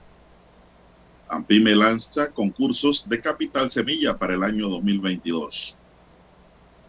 Ciclistas panameños estarán presentes en la vuelta al Bellas de Saya de España. La participación de la delegación panameña surge tras la firma de un acuerdo entre FEPASI y la Real Federación Española. Y para don César, que le gusta la velocidad, la Fórmula 1 dice, inaugura su calendario europeo en la cuarta ronda de la temporada que se celebra este fin de semana en Imola, Italia. Ferrari busca seguir su buena racha en su base, el autódromo Enzo Edino Ferrari, en el mítico Gran Premio de Emilia Romana. Así es, en Imola. Suerte a Checo Pérez por allá. Futbolistas y Liga Panameña llegan a un acuerdo y se levanta la huelga futbolística. Ya habrá fútbol nuevamente en el patio. Rusia dice que nadie utilizó el corredor humanitario para salir de Mariupol. López Obrador busca diálogo con eléctricas privadas para evaluar autoabasto. Macron y Le Pen chocan sobre Rusia y Europa en el debate previo a la elección. Y las milicias de Gaza lanzan un segundo cohete hacia Israel en tres días. Señoras y señores, estos son los titulares que le podemos ofrecer de la primera plana del diario La Estrella de Panamá. Vamos a hacer una pausa y regresamos. Hasta aquí, Escuchando el periódico. las noticias de primera plana, impresas en tinta sobre papel. 7.30 AM. Infoanálisis. Con entrevistas y análisis con los personajes que son noticia. La mejor franja informativa matutina está en los 107.3 FM de Omega Estéreo. Cadena Nacional. Para anunciarse en Omega Estéreo, marque el 269-2237. Con mucho gusto le brindaremos una atención profesional y personalizada. Su publicidad en Omega Estéreo. La escucharán de costa a costa y frontera a frontera. Contáctenos 269-2237. Gracias.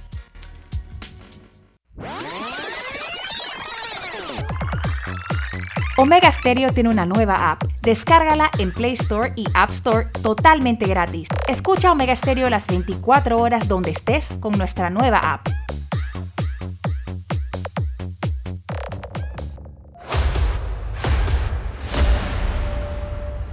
Desde los estudios de Omega Estéreo, establecemos contacto vía satélite con la voz de América. Desde Washington, presentamos el reportaje internacional.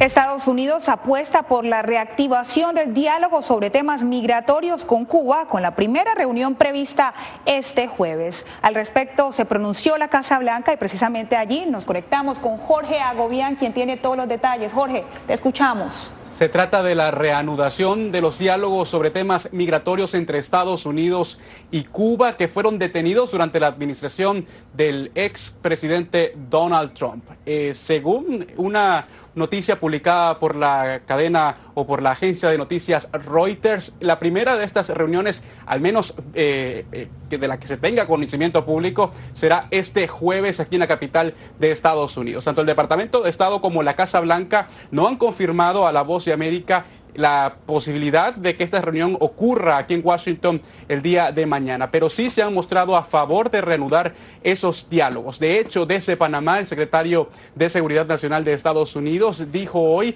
que no se adelantará a dar detalles, pero dijo que el objetivo de esas reuniones sería asegurar la llegada de los migrantes, de que sea una migración segura para los migrantes cubanos. Desde aquí, desde la Casa Blanca, durante esta jornada, la portavoz del presidente Joe Biden dijo algo similar. Esto fue lo que dijo.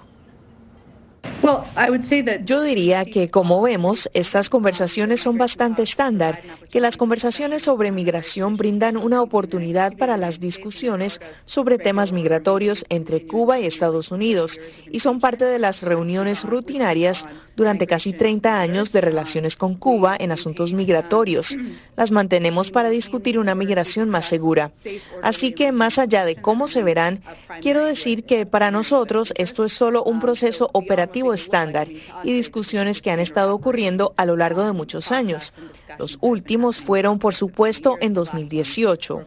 Ahora la pregunta es, ¿por qué el tema de la migración de cubanos hacia Estados Unidos pareciera estar en la mesa de negociación o de conversación entre Estados Unidos y Cuba en este momento? Pues eh, según datos de la patrulla fronteriza, en el mes de marzo, la llegada de migrantes cubanos a través de la frontera sur de Estados Unidos alcanzó número récord. También llegaron más migrantes cubanos que guatemaltecos y hondureños, algo que ha llamado la atención de las autoridades migratorias Hay que también acotar que esta posible conversación, diálogo entre Estados Unidos y Cuba ya ha traído reacciones o críticas por parte de legisladores republicanos, sobre todo los cubanoamericanos en el estado de Florida, entre ellos el representante Jiménez, quien dijo que no se debería hablar con Cuba hasta que haya una señal eh, fehaciente o creíble de que hay un camino hacia la democracia en ese país.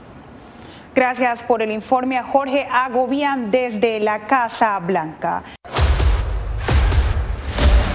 Escucharon vía satélite desde Washington el reportaje internacional. Es momento de adentrarnos al mar de la información. Este es el resultado de nuestra navegación por las noticias internacionales más importantes en este momento.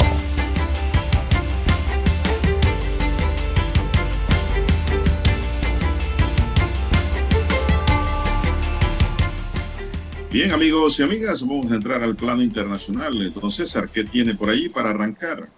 Bueno, don Juan de Dios, Rusia prueba poderoso misil balístico intercontinental. Bueno, pero es que este que presentaron ahora, don Juan de Dios, tiene unas características. ¿ah? Así que el Pentágono en los Estados Unidos no consideró el lanzamiento como una amenaza. Arranquemos por allí. Así que el presidente ruso Vladimir Putin elogió el lanzamiento y aseguró que el proyectil hará que aquellos que intenten amenazar a nuestro país, o sea, refiriéndose a Rusia, lo piensen dos veces. Y emitió entonces una serie de videos y de fotografías eh, eh, que muestran entonces el lanzamiento desde las plataformas rusas de este misil balístico. Esto lo lanzó el ejército, eh, la prueba la realizaron exitosamente, es la primera prueba de este misil balístico intercontinental, que ellos lo han denominado Sarmat, así lo llaman, un arma que según el presidente ruso hará que Occidente lo piense dos veces antes de tener alguna intención agresiva contra Rusia. Por lo menos así lo consideró el presidente ruso. Así que ayer se disparó este misil. El ministro de Defensa de Rusia dijo que el Sarmat fue disparado desde la instalación de lanzamientos de Pleset en el norte de Rusia y que sus ojivas de ensayo alcanzaron los objetivos de prueba en el polígono de tiro de Kura, en la península de Kamchatka, en el extremo oriental. Así que por allá, por estas áreas, fue donde viajó este misil balístico llamado Sarmat. Bueno, espere pronto que Estados Unidos le va a sacar otro, otra muestra de misil, porque ellos sacan una y Estados Unidos saca otra, a ver cuál es la mejor, ¿no? Es como, don Roberto, cuando dos niños ricos, dos niños de papá rico empiezan a exhibirse sus juguetes a ver quién tiene mejor juguete. Así están los rusos y los gringos. Usted va a ver, pronto saldrá Estados Unidos diciendo que tiene otro también eh, con luces psicodélicas, invisibles. Imagínese usted. Así es. Y, bueno, porque... Qué barbaridad. Eh, este ¿Cómo anda el mundo? Este es armado hipersónico, así que con estos tipos de ojiva, eh, bueno, es un misil balístico de largo alcance, de verdad, dice que tiene unas... vuela 27 veces más rápido que el sonido y efectúa maniobras eh, bruscas en su trayectoria, ¿no? Para eludir con esas maniobras. La exhibición de armas secretas. El escudo de misiles. La guerra es para sacar las armas y eh, exhibirlas. Es una exhibición de armas secretas. Así mismo es. Vamos a ver qué acontece. Bueno, con, tema, con este tema de Rusia, don César, la relación con Rusia y la diferente visión sobre Europa marcaron ayer miércoles los principales puntos de fricción en el debate televisado entre los dos candidatos a la presidencia de Francia, el liberal Emmanuel Macron y la ultraderechista Marine Le Pen, a cuatro días del voto definitivo este domingo. El candidato a la reelección acusó a su rival de dependencia del poder ruso por el crédito que solicitó en 2015 para financiar su partido a un banco próximo a Moscú, mientras que Le Pen le reprochó que querer sustituir a la ciudadanía francesa por la europea. Durante las casi tres horas de debate que duró el cara a cara emitido por las principales cadenas del país, Macron se mostró más seguro hasta el punto de parecer por momentos arrogante, uno de los peligros sobre lo que había advertido sus asesores en los días previos. Debe, deje de confundir todo, le llegó a espetar el presidente, a lo que Le Pen respondió no me dé lecciones, señor. Encabeza en los sondeos con una renta media de unos 12 puntos sobre su rival. El ganador del duelo entre ambos de hace cinco años se apoyó en la misma línea política que ha mantenido en su mandato frente al profundo cambio que promete su rival Le Pen. Sí, sí, es fue ayer, don César. Sí, choques de verdad en ese Le Debat. Eh, fue marcado entonces por los choques sobre Rusia, Europa y el velo islámico ahí en el país galo. Eh, y don Juan de Dios Le Pen, por su parte, Le Pen propone salir del comando integrado de la OTAN. Esa es una propuesta de calibre, don Juan de Dios. Salirse de la OTAN, eh, sacar a Francia de allí. Entonces, son... va a ocurrir. Son posturas y proyectos que tienen ellos, programas que son como diferenciados, el uno del otro, tanto los de Macron como los de Le Pen. Por eso el choque, ese que echa chispas, eh, o que echó chispas en esos debates. Eh, Le Pen le decía a Macron, no, perdón, Macron le decía a Le Pen, usted depende del poder ruso y del señor Putin, usted habla a su banquero cuando habla de Rusia, le decía entonces Macron a, Le Pen el día de ayer y así diversos choques ¿no? que tienen que ver también con los temas eh, de, la guerra, de guerras civiles y otras situaciones. Bueno, así está la situación en Francia. Bueno, y le puedo informar que ayer en los Estados Unidos el panameño Johan Camargo se ha mentalizado en establecerse en las grandes ligas y ayer dio una muestra bateando de 5-4 Imagínense. Uh. En la victoria de los Phillies de Filadelfia 9 por 6 ante los Rockies de Colorado en el Core Fields de Denver. Bueno, ese triunfo se lo deben al panameño. si ese fue el score 9 a 6, con un bateo de 5-4, fue un bateo efectivo, claro. súper productivo. Eh, además, este chico es oriundo de Betania, es vecino de César Lara, pegó con Ron en el séptimo episodio ante Lucas Gibrel empujando a Nick Castellanos y a Kill Schwaber. Camargo disparó hit en el segundo episodio, en el cuarto, en el sexto, vuela cerca en el séptimo y fue puesto out ya que en el noveno en roleta de segunda base pues cayó Brendan Roger. Con esa producción dejó su promedio ofensivo en 382 en lo que va de la temporada. Bueno, bien por este chico, César, por este joven panameño que está tratando de hacer historia en los Estados Unidos en el béisbol, en el plano internacional.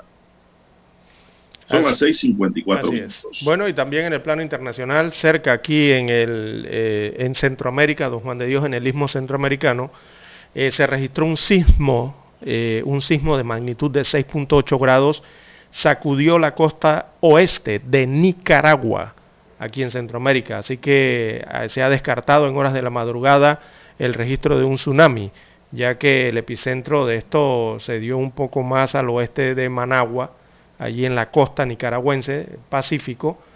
Este temblor duró varios segundos, se registró a eso de la 1, eh, perdón, le doy la hora, a las 23.42 horas, 1.42, perdón, hora de Nicaragua. Eh, su epicentro estuvo en el Océano Pacífico, a 25 kilómetros de profundidad. Este sismo que se registró en Nicaragua, que no reportó hasta ahora víctimas ni daños materiales. Hasta este momento no se ha reportado nada de eso.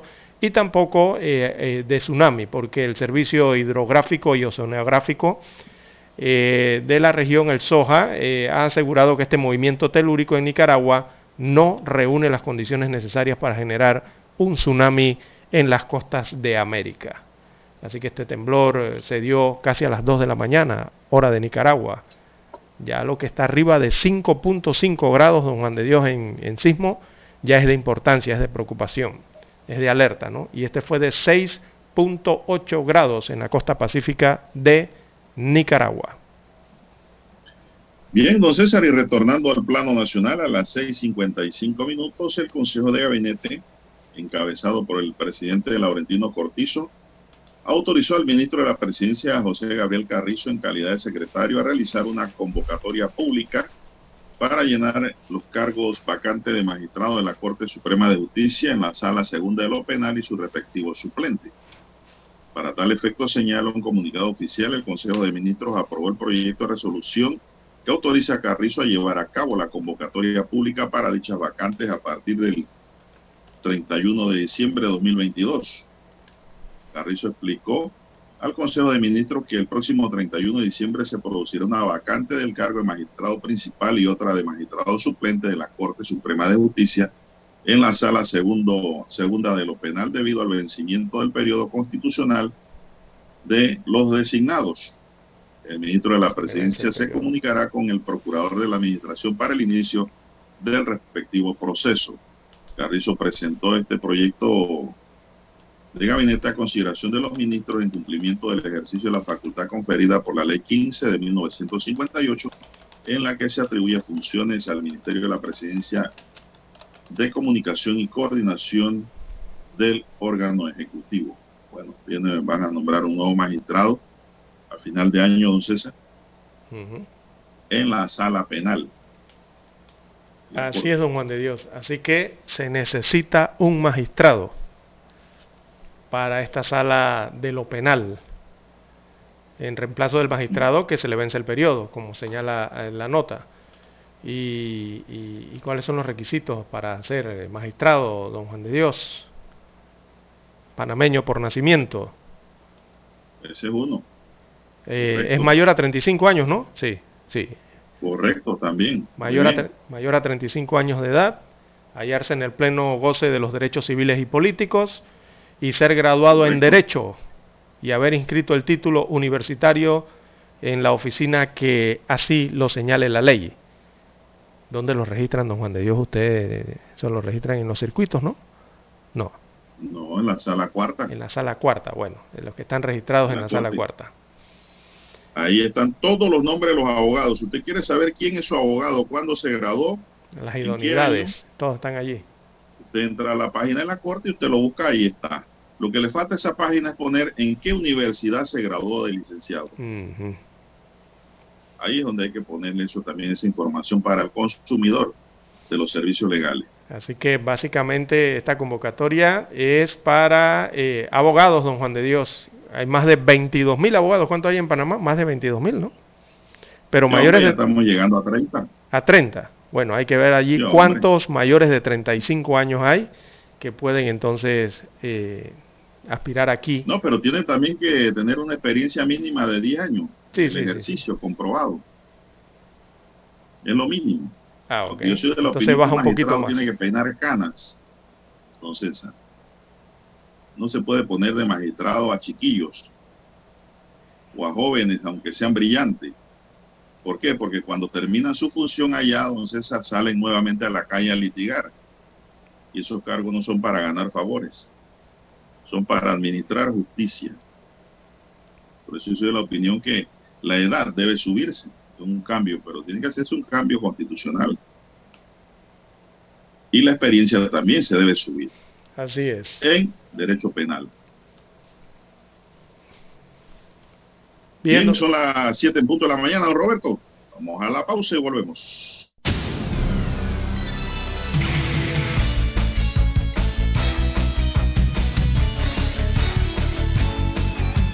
Omega Estéreo, Panamá. El satélite indica que es momento de nuestra conexión. Desde Washington vía satélite. Y para Omega Estéreo Panamá, buenos días, América. Buenos días, América. Vía satélite. Desde Washington.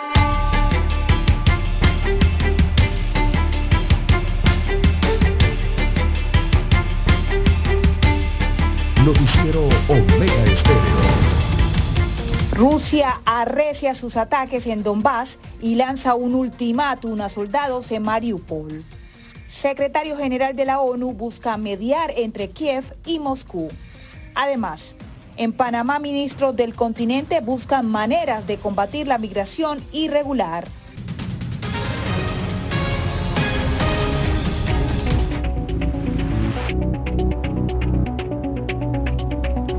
Comenzamos en Ucrania, donde las tropas rusas arrecian sus ataques en la región de Donbass con la meta de apoderarse del corazón industrial al este de ese país, mientras Moscú le extiende un ultimátum a soldados ucranianos en Mariupol para que depongan sus armas. Philly Crowder, periodista de la agencia AP, nos cuenta lo último. Las fuerzas rusas están presionando ese obstinado foco de resistencia en Mariupol. La capacidad de Ucrania para atascar a Rusia ya se ha mostrado allí. Un asedio desde los primeros días de la guerra ha arrasado gran parte de la ciudad, pero no ha resultado en una victoria total. Las tropas ucranianas dicen que el ejército ruso lanzó bombas pesadas para arrasar también lo que quedaba de una planta siderúrgica y golpear un hospital donde se alojaban cientos de personas. Se cree que la planta siderúrgica es el último reducto de las tropas que defienden Mariupol. Las fuerzas rusas también han intensificado sus ataques a lo, largo de la región de Donbass, un frente que se extiende más de 400 kilómetros. Si tiene éxito, la ofensiva de Rusia dividiría a Ucrania en dos y le daría al presidente Vladimir Putin una victoria muy necesaria tras el intento fallido de las fuerzas de Moscú de asaltar la capital, Kiev. Philip Crowder, Voz de América, Leópolis. Y mientras tanto, por primera vez de manera formal, el secretario general de la ONU, Antonio Guterres, pidió por escrito a las misiones de Rusia y Ucrania recibirlo en la zona de conflicto para comenzar a mediar un cese al fuego. Nos conectamos con Ángela González en Nueva York. Ángela, ¿hay posibilidades de lograr esta mediación? Divalicet, eh, hasta el momento no se conoce una respuesta de la solicitud de la ONU este martes para una tregua santa y a juzgar por la reacción de escepticismo del representante ruso, se cree que una reunión entre el secretario general Antonio Guterres y el presidente Vladimir Putin suceda muy lejanamente. Gracias a Ángela González desde Nueva York. Y por otra parte, finalizó la cumbre ministerial sobre migración en Ciudad de Panamá. Nuestra enviada especial Raquel Herrera nos cuenta cuáles fueron los temas abordados y qué acordaron los países. El tema que dominó el encuentro de 22 ministerios de países del continente fue la búsqueda de mecanismos para reducir la migración irregular, pero también se habló de la lucha contra la corrupción y el Estado de Derecho. El secretario de Estado, Anthony Blinken, dijo que parte del compromiso asumido tras este encuentro es apoyar a los países que acogen a migrantes y establecer rutas seguras de migración. Aquí nosotros hablamos de algunos de los aspectos más urgentes de esto, incluyendo ayudar a establecer y estabilizar a las comunidades que reciben a los eh, eh, regionales y también tener rutas más legales para la migración y también abordar las causas que generan esta migración, ofreciendo más oportunidades económicas, luchar en contra de la corrupción, con el cambio climático y mejorar los gobiernos democráticos para responder a estas necesidades. Ayer Panamá y los Estados Unidos firmaron un acuerdo para aumentar la cooperación bilateral en todos estos temas. La canciller de Panamá, Erika Moines, subrayó la importancia que los países formulen propuestas para recibir apoyo de otros gobiernos y de organismos multilaterales, en aras también de reducir las causas de la migración irregular. La migración es un fenómeno vigente y complejo. Es un fenómeno mundial. Y un fenómeno que en particular responde a situaciones coyunturales que lo alteran y magnifican. La pandemia del COVID, el cambio climático, la inestabilidad política y por supuesto los conflictos bélicos. Desde Ciudad de Panamá, Raquel Herrera, de La Voz de América. Desde Washington vía satélite y para Omega Estéreo de Panamá hemos presentado Buenos Días América. Buenos días, América. Vía satélite. Desde Washington. Omega Stereo Noticias. La mejor franja informativa matutina está en los 107.3 FM de Omega Estéreo, 530 AM. Noticiero Omega Estéreo presenta los hechos nacionales e internacionales más relevantes del día. 7.30 AM. Infoanálisis. Con entrevistas y análisis con los personajes que son noticia.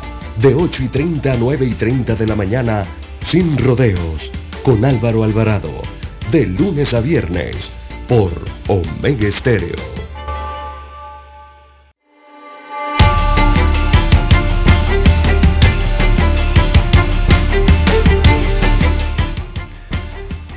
Señoras y señores, de un inesperado cierre de postulaciones para el proceso de elección del Comité Ejecutivo del PRD, el vicepresidente José Gabriel Carrizo optó por no meterse allí, por no postularse a la Secretaría General del PRD. La decisión de Carrizo se conoció justo después de las 8 de la noche, luego de que la presidenta de la Comisión de Elecciones, Emily García, diera por cerrado el proceso. Cientos de perredistas, incluyendo algunos viceministros de Estado, esperaban la llegada de Carrizo a la sede del partido. Sin embargo, este nunca se presentó y lo dejó plantado. Rubén de León, actual diputado del Parlacén, fue y se postuló para la Secretaría General ante la declinación de Carrizo. Fue a batear de emergente.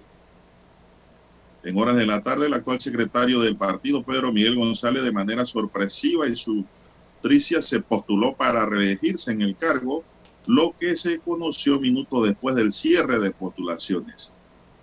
González, al dirigirse a la prensa una vez culminado el proceso de postulaciones, manifestó que el Congreso del 15 de mayo, en donde se escogerá el nuevo CEN y a otras estructuras de dirección del partido, da la oportunidad de generar un golpe de timón en la conducción del gobierno.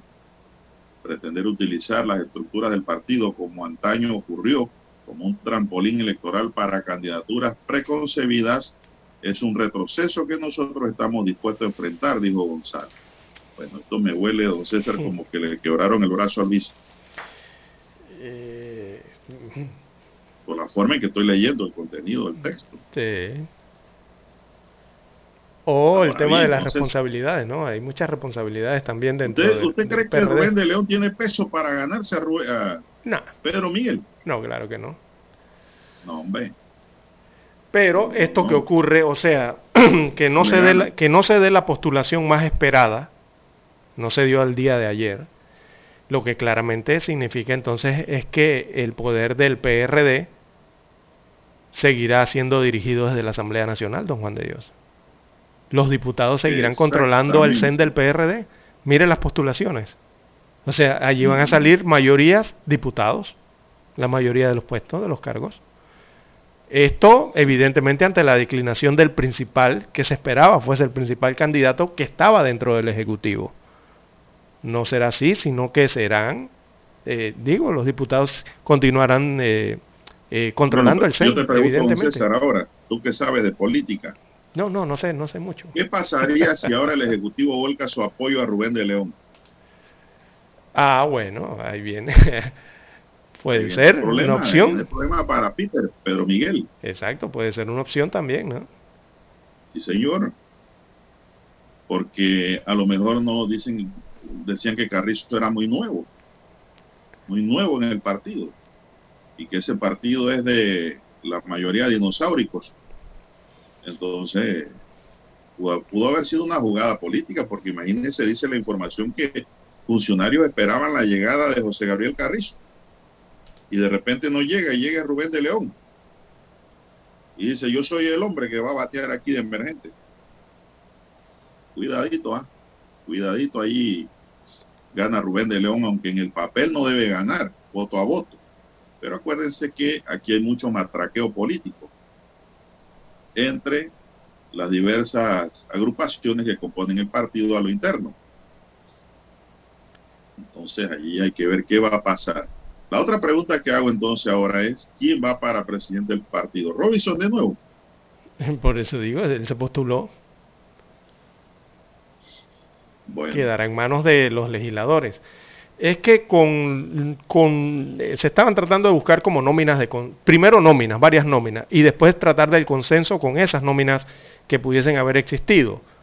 Pero todas estaban basándose en que eh, eh, en que el vicepresidente se postularía al principal cargo del PRD, que es la Secretaría General. Se supone que es el, cargo de mayor mando y poder dentro de, este colectivo en gobierno. Eso tratando de buscar lo que algunos expertos políticos consideraban que era lavar la cara del partido y, e impulsar algún tipo de cambios ¿no? o, de reajustes necesarios eh, dentro del colectivo a esta altura del gobierno y, con los comicios ya generales que vienen próximamente en el 2024. No se presentó Gabriel Carrizo, José Gabriel Carrizo, no se va a registrar, eh, por lo menos en su figura eso. Así que, eh, don Juan de Dios, no sé por qué no se tiró al ruedo, no, no ocurrió nada de esto. Así que ahora todo dependerá de lo que decidan los diputados, porque evidentemente van a quedar controlando el CEN del PRD. Bueno, Robinson va. Lo va, porque la pre- exacto. Entonces la pregunta es Robinson si- va de nuevo a la reelección. Ayer hubo fiesta, comparsa y hasta golpes al punto tal que rompieron una puerta de vidrio en, en- en el en la local. entrada del, del, del- del- allá en Avenida México. Bueno, y las preguntas están en el aire, ¿no? Si, si bajaron a Carrizo, algunos dicen que fue, es lo más seguro, otros dicen que, bueno, eh, que nunca existió tal denominada nómina de consenso, que tanto la buscaban durante la semana don Juan de Dios. Al final nunca existió, o, o eran bolas, o, o quién sabe, ¿no? Eh, cazabo- eh, bolas de humo, o tantas cosas. Pero Bueno, es lo que se Robinson registró hasta anoche. Llegó. Robinson llegó junto a los diputados Julio Mendoza, Cristiano Adames y Raúl Pineda, quien inicialmente tenía aspiraciones para la primera vicepresidencia, pero finalmente se postuló para la tercera subsecretaría del partido. Así es, resistencia, gritaban los seguidores de Robinson, ya que en el recinto de postulaciones, junto antes de oficializar sus aspiraciones a, a la presidencia del partido. Tras postularse y ser cuestionado sobre la falta de una nómina de consenso, el diputado Robinson manifestó, en realidad siempre hay consenso en el partido, el consenso es la democracia y la democracia es que los que quieren participar, que se postulen y participen. Este es un partido amplio, grande y democrático, dijo Robinson. En este momento, Robinson aseguró que resguardaría la figura del vicepresidente de Panamá o la respaldaría para la Secretaría General del partido, desconociendo que este no iba a llegar, don César. No hay diferencia. Hay la voluntad y deseos de llegar al día 15 de mayo al Congreso Ordinario y de ganar las elecciones en el 2024, sostuvo Robinson. Y yo hago una pregunta. ¿Sería cierto que Robinson no sabía que Gabriel Carrizo Ese- no se iba a postular?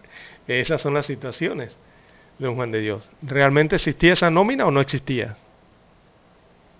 Bueno, durante la jornada también se postuló para el segundo vicepresidente el alcalde de Colón, Alex Lee. Mientras que para la segunda subsecretaría se postularon Eira Araúz, actual ministra consejera, Héctor Brands, director de Pandeportes, y Carlos Pérez Herrera, representante de San Francisco. De igual manera se postularon para la quinta subsecretaría del partido Ricardo Zanetti y el diputado Julio Mendoza.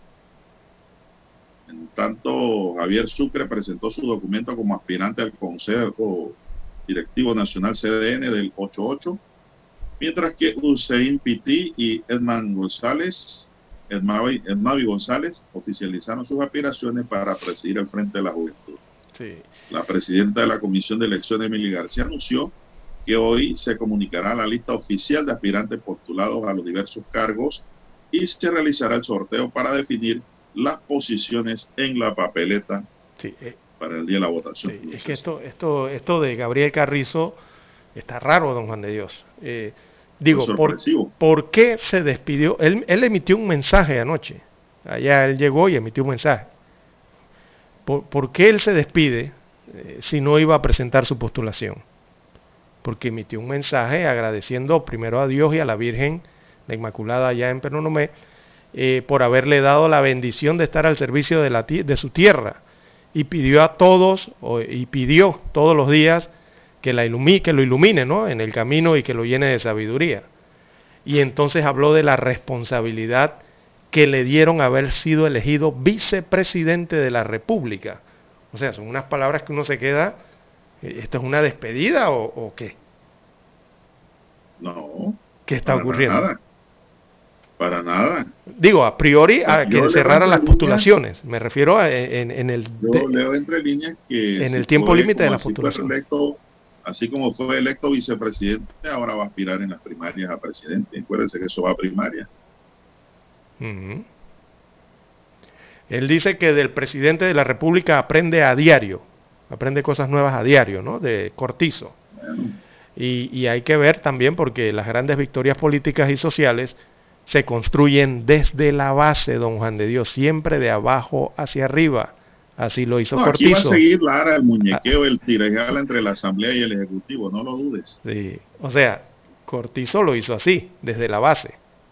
Él no fue presidente de la República siendo miembro del CEN. Lo hizo desde la base, hacia arriba.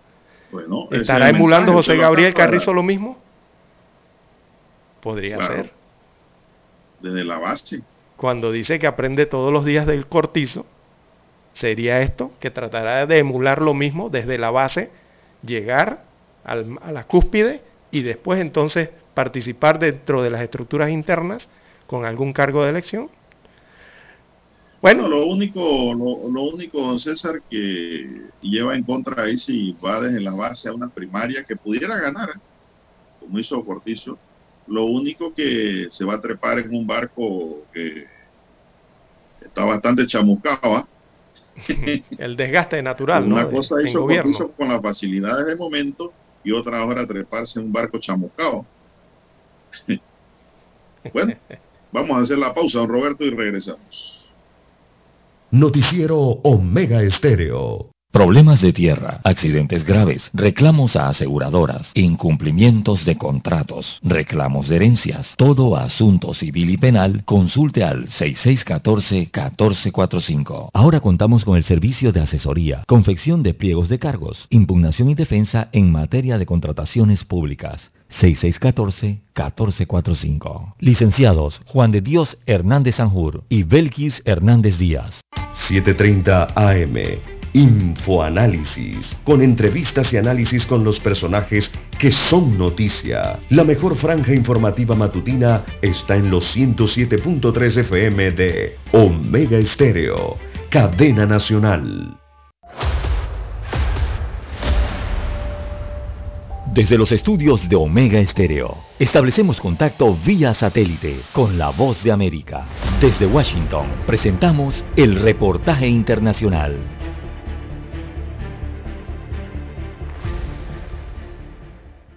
El Departamento del Trabajo indica que los precios al consumidor en Estados Unidos aumentaron durante el último año un 8.5%. De acuerdo con un estudio realizado por CNBC y Acorns Investment, al menos 50% de los adultos afirman que recortarán gastos para hacerle frente a la inflación. Las familias en este momento tienen que elegir dónde gastar su dinero. Tomarán decisiones sobre si saldrán a comer con la misma frecuencia y esperamos que cuando elijan salir a comer o ir de compras a una tienda, que elijan hacer esas cosas en un negocio local para que ese dinero permanezca en esta economía. Mientras las familias deben escoger cuidadosamente qué gastos eliminar de sus presupuestos, restaurantes, centros de entretenimiento, salones de belleza y otros negocios considerados rubros de lujo podrían ver nuevamente amenazada su subsistencia. Va a haber negocios que no van a poder seguir. Va a haber otros negocios que van a poder uh, seguir, pero van a tener menos empleados, van a bajar sus precio, precios para, para recibir algo. Quiere decir que eh, eh, per, personas van a perder sus trabajos. Además de cortar gastos extras, las familias estadounidenses están cambiando sus hábitos de consumo básicos para ahorrar dinero y a la hora de ir al supermercado también restringen algunos alimentos que hasta ahora eran habituales en su canasta familiar. Adriana Arevalo, Voz de América, Las Vegas. Escucharon vía satélite desde Washington el reportaje internacional. Para anunciarse en Omega Estéreo, marque el 269-2237. Con mucho gusto le brindaremos una atención profesional y personalizada. Su publicidad en Omega Estéreo. La escucharán de costa a costa y frontera a frontera. Contáctenos 269-2237. Gracias.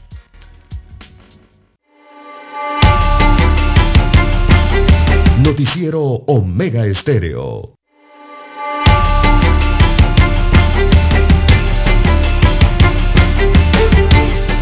Bien amigos y amigas, son las 7.21 minutos, señoras y señores, 7.21 minutos, me escribe un oyente aquí, don César, WhatsApp, y ¿Qué dice, dice? que él ve de candidata presidencial por el PRD a Turner. A Rosario Turner, ex ministra de Él Salud. la ve, dice el oyente. Bueno, Bueno, pone a pensar, ¿no? así es. Y la, eh, bueno, en esta elección, Para ser candidata. sí, en esta elección interna va al cargo, aspira al cargo a la presidencia, pero del colectivo PRD. En esta ocasión. Y si va a unas primarias, José Gabriel Carrizo con Rosario Turner al frente versus uno al otro, con las bases, ¿usted cree que quién va a ganar? Por eso le digo, hay una escalera, ¿no? Eh, hay gente que respeta mucho la primaria. Me refiero al tiempo, Y ¿no? De, todavía de las mucha tela bases. que cortar. Sí. Acá me dice un oyente, pongan quien ponga, pierde, dice.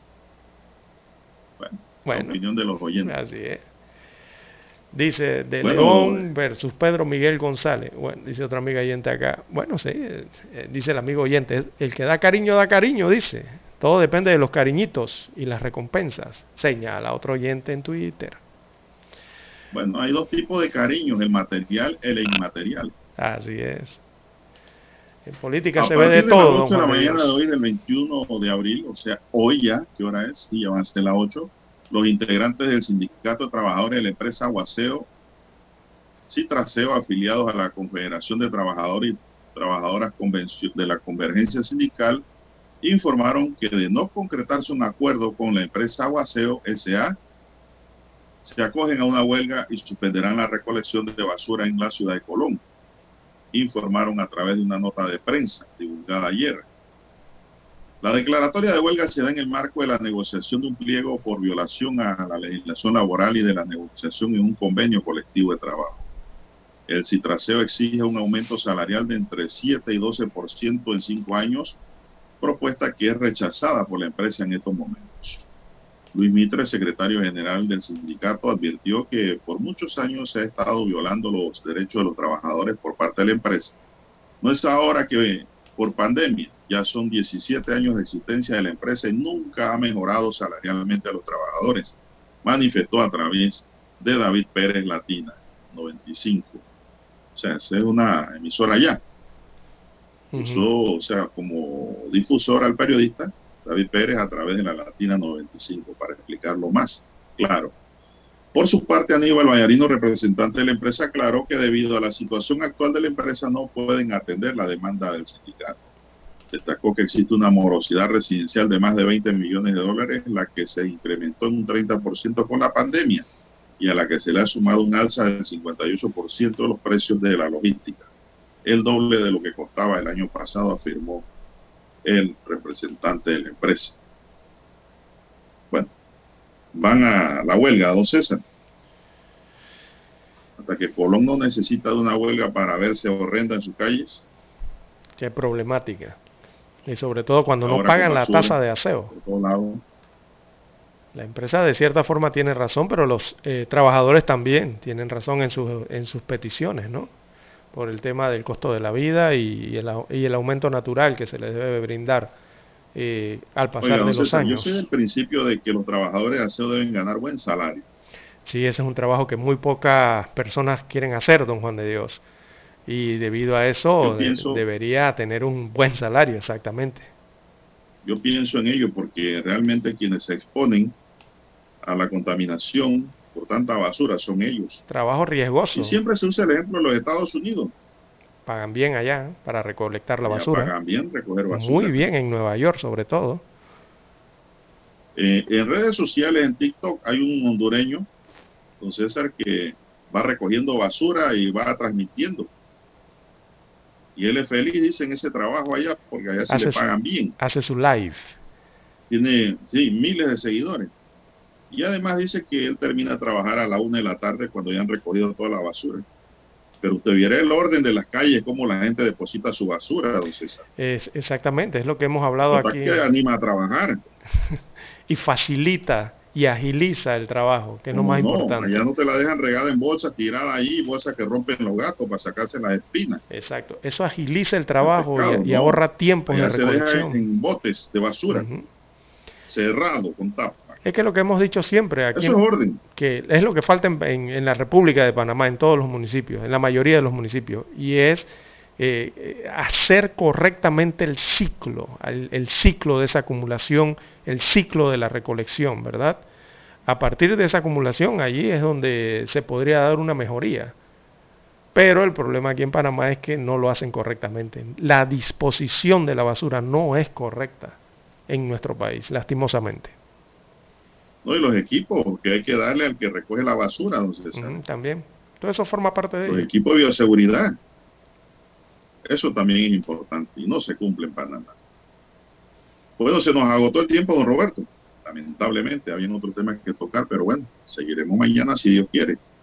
Don Roberto Antonio Díaz nos acompañó en el tablero de controles. En la mesa informativa les acompañamos. César Lara. Y Juan de Dios Hernández Sanjur. Gracias, señoras y señores, por su atención. Sigan escuchando Mega Estéreo porque ya viene el equipo de Infoanálisis. Hasta aquí, Noticiero Omega Estéreo. continúe con La mejor franja informativa matutina